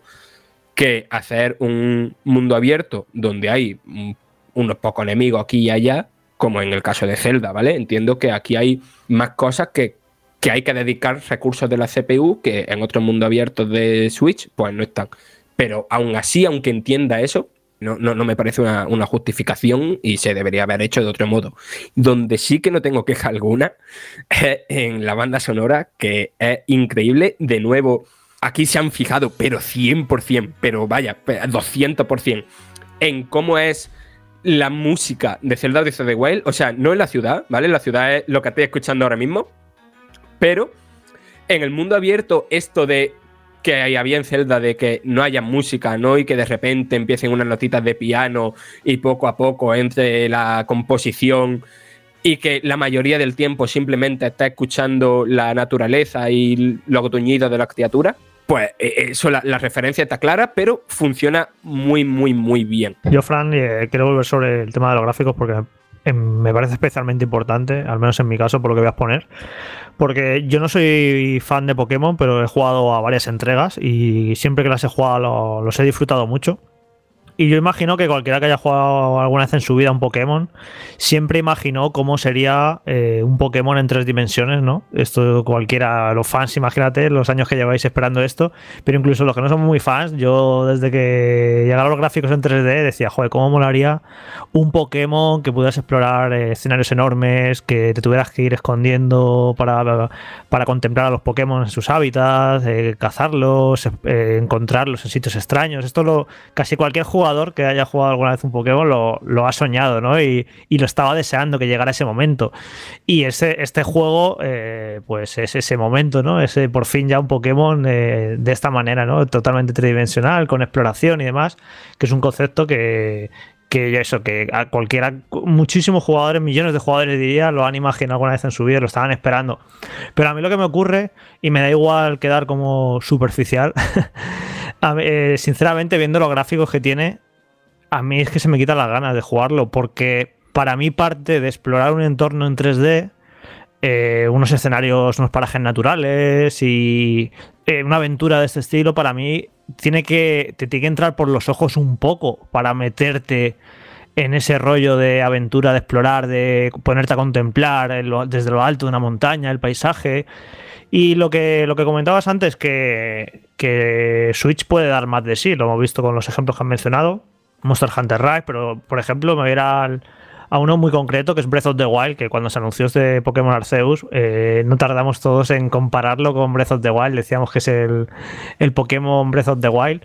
Y ese juego, Breath of the Wild, jugaba con las mismas limitaciones técnicas de, de la consola, pero por lo artístico a mí me pareció un juego precioso. O sea, técnicamente no era ninguna maravilla. Bueno, eso de que técnicamente no era ninguna maravilla tampoco es así, porque todo el sistema de físicas y, que, y demás que tiene Zelda es una pasada. Pero bueno, digamos que lo visual técnicamente no parece gran cosa, pero luego es en lo artístico, en el uso de la luz, en el uso de los colores. A mí me parece un juego precioso, Breath of the Wild. Y si este Pokémon hubiera tenido el acierto, no digo tanto, pero quizá acercarse un poco al acierto visual de Breath of the Wild, yo estaría encantado de sumergirme en su mundo, en sus paisajes, en ir explorando y buscando Pokémon. Pero es que veo estos gráficos que me parecen de PlayStation 2 sinceramente a mí me quita, me quita las ganas de, jugarlo porque no soy fan. Todo, todas las cosas que a ti te ilusionan tanto, del lore y demás, a mí todo eso me da igual. Y sí que me entraría en este juego, llegaría a este juego por el lado de una aventura de exploración de Pokémon, que me gusta el concepto. Pero sinceramente a mí me parece tan pobre visualmente que no me, no, me incita a, meterme en ese mundo. Por ejemplo, me ocurre exactamente lo contrario con, con el nuevo Horizon, que lo jugable quizá no es un juego que me vuelva loco porque ya juego al 1 y sé lo que hay y, en la historia tampoco a lo mejor me, motiva demasiado y demás, pero veo los graficotes, veo lo bonito que es y me apetece explorar esos paisajes y, quedarme con la boca abierta con los gráficos y aunque en otros aspectos no me llame tanto, simplemente por los gráficos me apetece jugarlo, me, me, llama, ¿no? Y con este Pokémon es que es todo lo contrario, es en plan, joder, pues me gustaría la propuesta, experimentarle y demás, pero es tan pobre visualmente que, lo siento, es que no, me motiva a jugarlo. Y me, y me sabe mal sentirme tan, tan superficial, pero es que es lo que hay. Prefiero ser honesto y sincero y es en plan, es que no hace, no hace nada el juego por, por llamarme atención para que lo juegue, sinceramente, viendo que es tan, tan pobre visualmente y como comentabas los ejemplos que hemos dicho, hay juegos en Switch muy bonitos. A mí Mario Odyssey me parece precioso. Los escenarios que tiene, los colores, el uso tan inteligente que hace las limitaciones técnicas de la consola para para ofrecerte mm, escenarios y cosas bonitas. Y, el, Monster Hunter, y el Monster Hunter, sin, sin ir más lejos, que comparten ciertos elementos con este título, ¿no? Eso de escenarios grandes, criaturas que se mueven, eh, biomas distintos. Claro, claro, pero es, que, Este, es Arceus para mí no cumple ni, ni unos mínimos que podría tolerar, vamos. Sí, sí, es que no la comparto, pero entiendo totalmente tu postura, ¿no? Y es que yo me imagino un, no sé, leyenda Pokémon Celebi, un leyenda Pokémon Mew o algo así, ¿no? Porque yo no, lo, digo sin saber nada, ¿no? Pero como doy casi por hecho que esto se va a convertir en leyenda Pokémon 2 puntos, ¿no? En una saga, me imagino en una posible sucesora de Switch. Esto mismo, pero con gráficos más rabudos y con y con Pokémon comportándose de manera más realista, ¿no? Al estilo New Pokémon Snap y, o sea, que me, derrito, vaya. Y condiciones climáticas que estén bien realizadas y que afecten a la captura, como puede ser viento, lluvia, no sé qué. bueno, eso lo, tiene, pero, mm. pero no en lo técnico. O sea, lo tiene en plan de que aparecen distintos Pokémon, distintas criaturas y tal, según el, cómo va cambiando el tiempo del día, que en eso es súper bonito. Aquí hay escenas en las que vas viendo cómo va pasando del atardecer a la noche o de la noche al amanecer, porque va pasando bastante rápido y mientras tú vas explorando, te estás moviendo por el mar o lo que sea, y vas viendo eso y dices, joder, es que a veces que es muy bonito el juego. Pero es lo que dices, que, técnicamente mm, no. Hay, yo qué sé, después situaciones climatológicas, hay veces que, que hay tormentas en las que el viento sopla muy fuerte y cosas así, que son pintonas, son pintonas pero por ejemplo no tiene nada que ver con cuando ocurría lo mismo en Zelda, ¿sabes? Sí, vamos, yo, yo, lo que creo, Frank, que, nos estás comentando es que tiene eh, mimbres para ser una revolución y para ser un paso adelante en la saga, una nueva subsaga, ¿no? Como, como estabas comentando. mimbres no, para mí lo es, ¿eh? Para una revolución. pero, pero que como que le falta ese toque de superproducción, ese último, ¿no? Ese último detalle grande para que llegue a redondearse y que demuestre verdaderamente, ¿no? Que Pokémon ya no solo ha avanzado a nivel juego, como estás comentando, que realmente creo que es mucho, ¿no? Pero que también a nivel técnico. Sí, ahora que dice Alberto de superproducción, esto lo hemos hablado yo creo que ya en algún análisis de Pokémon, creo que cuando Sol y Luna, eh, no espada y escudo, pero a mí me parece intolerable que este juego en concreto, por ejemplo, el Arceus, que no tenga voces. Que ah, sigan, sí, sí, sí, sí, que, sigan, que sigan sin tener voces en español. De hecho, eh, Breath of the Wild fue el primer Zelda con, con voces, ¿no?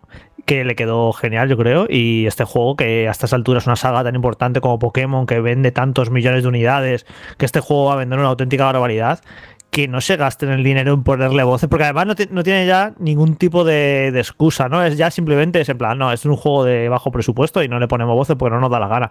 Yo creo que este juego pedía gritos, por ejemplo, tener voces. Eh, eso no es, ¿A qué no hace falta? ¿A qué mm. cuando salió Espada y Escudo, eh, salió un, representante, creo que fue de Pokémon Company, diciendo, no hay voces porque si no las tendríamos que hablar a todo el idioma.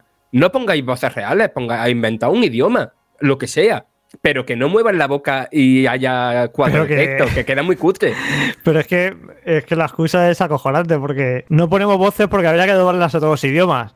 Ya, claro, y en Cyberpunk 2077 y en Starfield que va a tener 800 mil millones de líneas de diálogos y va a estar doblado a multitud de idiomas, pues gastaros el dinero. Es que, es que me, parece, me parece alucinante, ¿sabes? Porque si dijeras, no, es que esto es un juego indie que va a vender 500 mil copias, claro, ¿cómo vamos a meternos, no? A doblarlos en múltiples idiomas, no, no, pero es que este juego va a ser uno de los juegos más vendidos de 2022. Si es que se puede permitir eh, pagar doblajes a diferentes idiomas. No sé, al final el mensaje que me mandan es eso, es un poco de... que tiene un poco de cara y no sé, no sé por qué no dan ese empujoncito en valores de producción que, debería tener una saga tan importante como esta. Sí, sí, sí. Es que que recordar que Pokémon, como saga, no como juego, como propiedad intelectual, ahí estamos metiendo merchandising, estamos metiendo cartas, estamos metiendo productos audiovisuales, pero es la, saga que más, más potente a nivel de ingresos del mundo, ¿vale? Eh, es una barbaridad, por encima de Star Wars, por encima de cualquier cosa de Disney, por encima de lo que sea. Y eso nunca se nota en los videojuegos. Nunca. Como fan, como persona que, que, que, si estoy aquí es por Pokémon, pues eso me cabrea. Y después que, le den más tiempo a Game Freak para cada desarrollo. Es que si lo piensas, Game Freak no es un estudio enorme, no es un estudio de estos de mil personas. Y Pokémon Espada y Escudo salió en 2019. Y después parte del estudio estuvo un año haciendo dos DLC. El segundo de ellos bastante grande, por cierto. Entonces, ¿qué, estudio te hace hoy día un mundo abierto en dos años? ¿Sabes? Un mundo abierto. claro que es el escudo, es el, digo el escudo, es el estudio más eh, rentable del mundo. sí, sí. Porque no hay un estudio que te haga los juegos tan rápido y vendan tantos millones de unidades. O sea, en cuanto a el tiempo que tardan y rentabilidad de los productos, me parece que no, que no hay nada en la industria que llegue a esos niveles. Sí, sí, sí, sí. Pero bueno, yo, si queréis concluir ya, mm, a no ser que tengáis alguna duda, yo creo que, que sí, que técnicamente, es que por cierto, a nivel que eso no lo he comentado, a nivel de fluidez, eh, funciona bien. Aquí no hay, no hay rascadas que ni, ni cosas de llevarse la mano de la, cabeza en ese sentido. Y por cierto, en, lo recomiendo jugarlo bastante más en modo portátil que en modo televisor, porque es verdad que se tapan muchas de las carencias, así, o sea, evidentemente estas carencias se ven eh, menos en una pantalla pequeñita que en un televisor de 50 pulgadas, pero más allá de eso, la cosa es, cualquier fan de Pokémon, eh, estos juegos se los recomiendo infinito, eh, van a flipar, y cualquier persona que la mecánica de juego le llame la atención, dale una oportunidad porque es una vez entras en el bucle jugable, una vez, no sé, ha hecho las tres, cuatro primeras misiones y ya conoce la fórmula, ya conoce cómo funciona, te atrapa de una manera que ojalá haya muchos más juegos que este año me atrapen así, pero lo dudo. Pues Fran, hay una cosa que entiendo que has sacado ya el análisis, volvemos a decir una vez más que afortunadamente hacer banda radio tiene esto, que detrás hay una grandísima página web que podéis consultar cuando queráis y que el análisis, en este caso de leyendas Pokémon Arceus, está ahí colgado, Arceus, Arceus, Arceus, como queráis decirlo. Mm, yo hay una cosa que he echado en falta en tu análisis, la verdad, en este, en el, en el de banda radio, y ese es el chiste que puedes hacer con Arceus. Yo pensaba que ibas a empezar diciendo en análisis, mirad, mm, fans de Pokémon, Arceus a la idea de que esto no es lo que... Uh. Sí, sí, digo, le falta algo a esto. Pero bueno, entiendo que estás metido todavía en lo que es el juego, seguirás jugando y los comentarios que no dejan de sucederse en, en el análisis es flipante. Empezamos y están subiendo decenas y decenas. Es decir, es un título que genera muchísimo interés y que nada, que a partir de aquí creo que te tengo que decir adiós, que no vas a acabar el programa con nosotros, nos hacemos a la idea y que te mandamos un abrazo muy grande. Gracias por dejarte caer por aquí y contarnos lo que te ha parecido uno de los juegos más esperados por ti, por este cambio de fórmula y demás, en los últimos, me atrevo a decir, 5 o 10 años, seguro. Eh, sí, sí, sí. O sea, es un juego que cuando se mostró mm, yo me ilusioné de una manera increíble y me alegro mucho de que haya salido tan bien como ha salido. Porque eso, que es un juego que me lo he pasado en grande y que ha sido un placer estar por aquí comentándolo. Espero, no sé, que haya resuelto todas las dudas que pudiera tener la gente. Y que nada, que hasta la semana que viene. Te iba a decir que, que me lo dejaras, porque digo, si me lo dejas, lo juego. Pero claro, es que solo con los códigos digitales no podemos. claro, claro, No. claro. No, en este caso no. Tendrás que hacerte una copia diferente, amigo Jorge. Bueno, Fran, cuídate muchísimo. La próxima semana te esperamos aquí para un nuevo capítulo de Vandal, ¿vale? Por supuesto, por aquí estaré. Vandal Radio. Que estaba yo ahora pensando que dentro de todos los comentarios que nos han dejado, Alberto, dentro de iBox, hay una pregunta directamente para Rubén, ¿verdad? Exacto, ¿qué te parece si la lees? Porque yo creo que es muy interesante y teniendo en cuenta lo bien que se explica Rubén, pues seguro que agradará a los oyentes. Lo digo porque podemos hacerlo antes de la Chirly pregunta. Eh, lo que decía Dani Gómez, Daniel Gómez, dice, gran podcast, muchas gracias, me encantan las opiniones. Una duda que quería que me explicarais, por favor, dice en especial, quizá Rubén, que trata más estos temas, pero todo seguro que pueden aportar. ¿Qué beneficio, esta es la pregunta de Daniel, qué beneficio tiene una tienda como Game o MediaMark al venderte una PS5 o Xbox, eh, valen 500 y de ahí hay que quitar coste de fabricación, distintos componentes, envío e impuestos que aquí serían 80 y pico pavazos. ¿De dónde sacan margen de beneficio? No me salen las cuentas, jaja. Si lo pudierais explicar, os lo agradecería. Y Rubén, además, y almacenaje, ¿no? Que las cajas son enormes de las consolas. Una caja de Play 5 ocupa un montón y el almacenaje cuesta una pasta. Sí, bueno, yo creo que es el, el menor de los problemas, ¿eh? sobre todo ahora que un tiempo las tienes almacenadas, también te lo digo. Pero bueno, Daniel, no te salen los números porque estamos mezclando diferentes cosas. A ver, eh, Game, MediaMark o cualquier tienda de videojuegos o de gran consumo que, que- que vendan consolas, en este caso estás preguntando por Play 5 o Xbox, eh, no tienen absolutamente nada que ver con el coste de fabricación, los distintos componentes, envío, impuestos, todo esto, porque esto es el fabricante, que es, en este caso es Sony, ¿vale? Es quien, quien eh, corre con todos esos gastos de fabricación y todo esto, que bueno, que muchas veces son cifras que nunca se saben o nunca se van a saber. Eh, entonces, lo que gana la tienda, lo que no gana la tienda, es la diferencia entre el precio al que Sony se las vende, es decir, PlayStation vende las consolas a Game, eh, y el precio al que Game vende las consolas. Ahí estaría el beneficio. Claro, lo que pasa es que hacemos el número rápido, ¿no? Oye, pues si la consola que vale 500 euros se la vende Sony eh, a 450, 420, que no ganan mucho más. No os penséis que el margen es mucho más grande en una cadena tan grande como esta. Si vamos a cadenas pequeñas, normalmente el margen es pequeñito y luego os explicaré un pequeño ejemplo. Eh, el beneficio sería, bueno, me la vendo a 400, me la vendo a 420, la vendo a 500, gano 80 euros. Es el beneficio, ¿no? Pero hay que contar, hay que quitar muchas cosas. Hay que quitar eh, la parte proporcional de los trabajadores, los dependientes, el- eh, la exposición, el espacio en tienda, el transporte, la financiación, porque normalmente se paga muchas veces, en este caso PlayStation 5 no, pero en otros casos eh, se pagan muchos juegos, los pagas antes de que te los hayas, los hayas vendido todos y el riesgo de que no lo vendas. Para que te hagas una idea, Daniel, en una tienda normal, yo que he tenido tienda muchos años y no teníamos malas condiciones con, con PlayStation o con Nintendo o con Xbox, ¿eh? porque son todos iguales. En aquella época era PlayStation 4.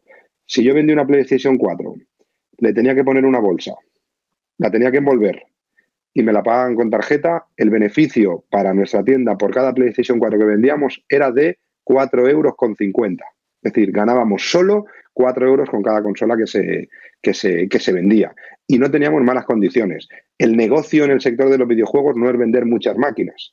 Es vender muchas máquinas para fidelizar muchos clientes, para venderle muchos juegos que tienen algo más de margen y muchos accesorios que tienen muchísimo más margen que un juego y, por supuesto, mucho más margen que las consolas, sin volvernos locos, porque en máximo estaríamos hablando de un 25, un 30%. Es decir, que los números salen no en las consolas, sino en el resto y vendiendo mucho. Por eso, cada vez más, en las tiendas solo de videojuegos hay más merchant, hay más contenido descargable, hay más producto de impulso, hay más seminuevos y en las grandes superficies, pues hay menos videojuegos y hay más jamones, más bicicletas y más jabón del pelo. Pues queda clarísimo después de esta explicación, no solo para Daniel, sino para todos los oyentes que pudieran tener esta duda. Gracias por la respuesta, Rubén. Vámonos a otro tipo de pregunta porque estamos en la Chirly. Aquí ya sabéis que la semana pasada ya empezó Alberto lanzando la primera pregunta. ¿Qué fue? La primera pregunta, digo, del 2022. ¿Qué fue? ¿Cuál fue? ¿Recuerda? Pues la semana pasada os preguntábamos que cómo veíais el futuro de la industria del videojuego tras el Megaton y la actual escasez de componentes. Megaton nos referíamos a la compra de Activision por parte de Microsoft. Y bueno, hay división de opiniones, hay usuarios que defienden esto pues como una especie de aumento ¿no? para la competencia que puede beneficiar a todos los usuarios, otros que no terminan de verlo, jugadores que se quejan de las supuestas exclusividades que puedan llegar después de este trato y después también tenemos recomendaciones de usuarios, por ejemplo, como The Crown, que nos decía que él compra las cosas de los PC, los componentes del PC, bastante baratos y que hay que mirar, hay que saber moverse en el mercado. Si te parece, José, vamos a comenzar con. Sí, dame un segundín, tan solo antes de empezar a leer, que se tiene que ir Rubén. Le mandamos un abrazo. Gracias, Rubén. Hasta la próxima semana. Gracias a vosotros, un abrazo grande. Cuídate eh, mucho. Alberto, de verdad, yo escucho siempre la Chirly, pero como me gusta, ¿eh? con mis cascos y sin que yo pueda hablar por medio. en la intimidad, ¿no? Exacto, en el, en el lavabo, cariño mío, ya lo sabes. Venga, adiós, Rubén. Antes de que digas Un abrazo, mucho. Chao. Chao.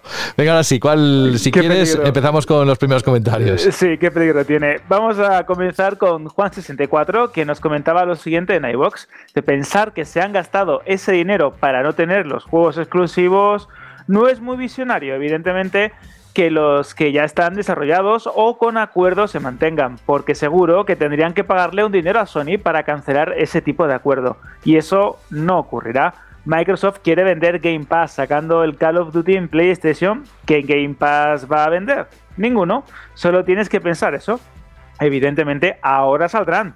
Pero en cosa de dos o tres años, yo creo que no. También tenemos el comentario de Mike CD que dice: Buen programa, chicos muy buena la reflexión del valor en bolsa frente al valor real. Es verdad que nuestro amigo y compañero Rubén tuvo la semana pasada la amabilidad de explicarnos cómo funciona toda esa noria, ¿no? De valor en bolsa, cotizaciones, valor real de una empresa, cómo funcionan las juntas directivas. Fue muy interesante. Ya sabéis, lo podéis escuchar en el bando alrededor de la semana pasada. También tenemos el comentario de Alberto Guerrero, que dice, creo que se va a afianzar el modelo de suscripción en el mundo de los videojuegos de igual manera que lo ha hecho ya en el cine o las series, de diferentes tiers o diferentes membresías a pagar según gustos, a excepción de grandes megatones que en vez de salir directamente en estos servicios, lo harán pues como a día de hoy, Igual que pasa hoy, por ejemplo, con ciertas películas que se estrenan primero en cines. Pues mira, no es verdad, Alberto, esto puede ser interesante. Esta, forma, de hecho, lo estamos viendo, a la excepción de Microsoft, ¿no? Que sus grandes videojuegos también los saca el día 1 en, Game Pass. Vamos a ver también si Sony se saca de la chistera ¿no? este servicio de suscripción que se está rumoreando y de qué manera también pues eh, salen o se distribuyen los títulos eh, first party. También tenemos el comentario de Atlant que dice Microsoft es igual a PC. Yo voy en busca de una RTX 3050, cosa que veo difícil, así que tiraré de integrada. Y mis tiempo, y mi tiempo, perdón, con PlayStation creo que llegará a su fin. Aún así, sigue teniendo la PS4 Pro. Eh, la PS4 Pro, eh, nos dice Arkland. Y viendo el panorama, seguirá teniendo su hueco en la balda de casa. Un saludo, majos. Pues sí, por ejemplo, el Horizon, tenemos en banda ahora, por ejemplo, un vídeo que nos muestra cómo se ve en PS4 Pro y se ve de narices. Es decir, parece ser que la consola avanzada de la PlayStation 4, la versión avanzada, va a seguir teniendo y va a seguir recibiendo grandes videojuegos por lo menos durante este año. Y quién sabe si también el año que viene. Así que puedes tenerla ahí, que seguro que hay juegos que todavía ni has probado y merece la pena. También tenemos otro comentario en iBox, el de Fernand Wall que dice, buenas equipo de Vandal, os mando mi opinión y espero que me leáis, ya que no os mando un audio porque me faltaría tiempo en 30 segundos. Sobre la adquisición y el tema de Call of Duty entiendo que pueden pasar tres cosas. Una de ellas, PlayStation se quedará únicamente con Call of Duty eh, Warzone, el resto exclusivo de Xbox. Si Sony quiere que sus usuarios jueguen a los nuevos Call of Duty, pues tendrán que permitir Game Pass en PlayStation, ya que solo saldrán en un principio. Ahí, algo parecido a lo que tenemos con Halo Infinite y su jugador free to play en PlayStation y campaña exclusiva en Xbox. Por ejemplo, sobre las quejas, entre comillas, de Sony y su comunidad sobre el tema Call of Duty y la compra de Activision, les voy a recordar algunos puntos. Bueno, el comentario de Fernand Wall, que está bastante interesante, es bastante grande, lo tenéis al completo en iBox, no lo leo aquí porque si no me tiraría un buen rato, pero lo hemos eh, comentado también en la redacción, Fernán, y es bastante interesante lo que, lo que planteas. Repito, lo tenéis entero en iBox. Y ya para finalizar, tenemos un chiste para nuestro compañero Fran Gematas de Danny G. Show, que dice: El juego más esperado por Tyson desde hace meses. Puntos suspensivos, momento álgido, el del ring. Este es buenísimo. Bueno. Este es nivel pro. ¿eh? Una fiesta. Nivel pro. Muy bueno. Sí, sí, hemos tenido ya dos casos este, este capítulo de Banda Radio. Bien, alguno más ya está, ¿no? Bueno, hay más, pero evidentemente os invitamos a que podáis consultarlos. Están publicados en iBox en el último capítulo. Y nosotros vamos con la sintonía de salida, pero no sin antes preguntarte, Alberto, ¿cuál es la pregunta de Shirley que vas a lanzar en los próximos días? A ver. Pues yo creo que a tenor de la actualidad y de ese pedazo de reportaje que tenemos en Vandal, creo que la pregunta chiti de la semana que viene es ¿qué os parece la Steam Deck? ¿Vais a caer con la consola PC portátil de Valve? Ya sabéis qué os parece la Steam Deck. Tenéis iBox, Vandal o, si os apetece, comentarios de audio de unos 20-30 segundos en radio.bandal.net que estaremos gustosos de ponerlos en antena. Muy bien. Pues muchas gracias, Alberto, por una semana más. Eso sí, ya cogiendo el ritmo de las primeras respuestas Shirley de este 2022. Ahí han estado y nada, agradecerte que estés con nosotros todo este capítulo, número 20 de la novena temporada de Bandal Radio, e invitarte a la próxima para que estés, como siempre, y podamos escuchar tus opiniones sobre lo que vaya a pasar Vete tú a saber si hay algo de Sony o lo que. a ver qué ocurre, porque tampoco lo sabemos. Así que nada, será un placer compartirlo contigo y, tratarlo en el siguiente capítulo. Pues la semana que viene estaremos por aquí. Es verdad que estamos un poco, ¿no? Entre periodo entre guerras o en, la calma, ¿no? Que precede la tempestad. Así que yo creo que va a ser un comienzo de año muy movido y que va a traer muchísimas sorpresas. Y no olvidemos, tenemos Horizon, Gran Turismo 7, se avecinan meses muy interesantes. Eso es. Pues gracias Alberto González y hasta dentro de unos días. Adiós José, un fuerte abrazo. La semana que viene, Jorge, análisis. Debemos tener alguno más, por lo que decimos que está muy lleno febrero, pero cuéntame, dame alguna pista sobre lo que va a ocurrir la próxima semana que puedas calcular tú. Uy, se, está, pues, estás mirando, no, ¿no? No, no, no, es que lo estaba mirando y digo, a ver si no ir del pico y voy a decir algo que no debo, pero sí, sí, la semana que viene sale el Dying Light 2. Oh, es verdad. claro, que es el primer gran lanzamiento de febrero, así que lo, lo, analizaremos aquí en el programa en profundidad. Bueno, pues ese juego ya solo es una excusa perfecta para estar atentos la próxima semana, es verdad, es el 4 de febrero cuando sale, ¿no? Y además es uno de los potentes de este, de este año. Bien. Sí, y esto lo dejo caer evidentemente no tengo información, porque si tuviera información no lo diría. pero a mí me huele que está al caer un State of Play de uh. PlayStation. Uh. Porque sale Horizon a finales de febrero, porque sale Gran Turismo a principios de marzo. Tienen que hacer, joder, la última, un poquito, ¿no? El último empuje así publicitario. Y yo creo que tiene que estar eh, a punto caramelo un, un State of Play. Así que a ver si la semana que viene nos encontramos con él. Hace unos días salió una información que no estaba confirmada y aludía a un nuevo State of Play, pero no se ha vuelto a decir nada, con lo cual puede ser que fuera un avance de lo que dices, así que todavía mejor, mira, incluso depende cuándo sea el State of Play, igual tenemos que modificar la salida del programa siguiente, pero bueno, lo veremos a medida que vaya avanzando la semana, que así a priori no tenemos ni idea. Te deseo una muy buena semana, un buen fin de semana, que descanses, Jorge Cano, gracias y hasta dentro de unos días. Gracias a ti, hasta luego. Chao.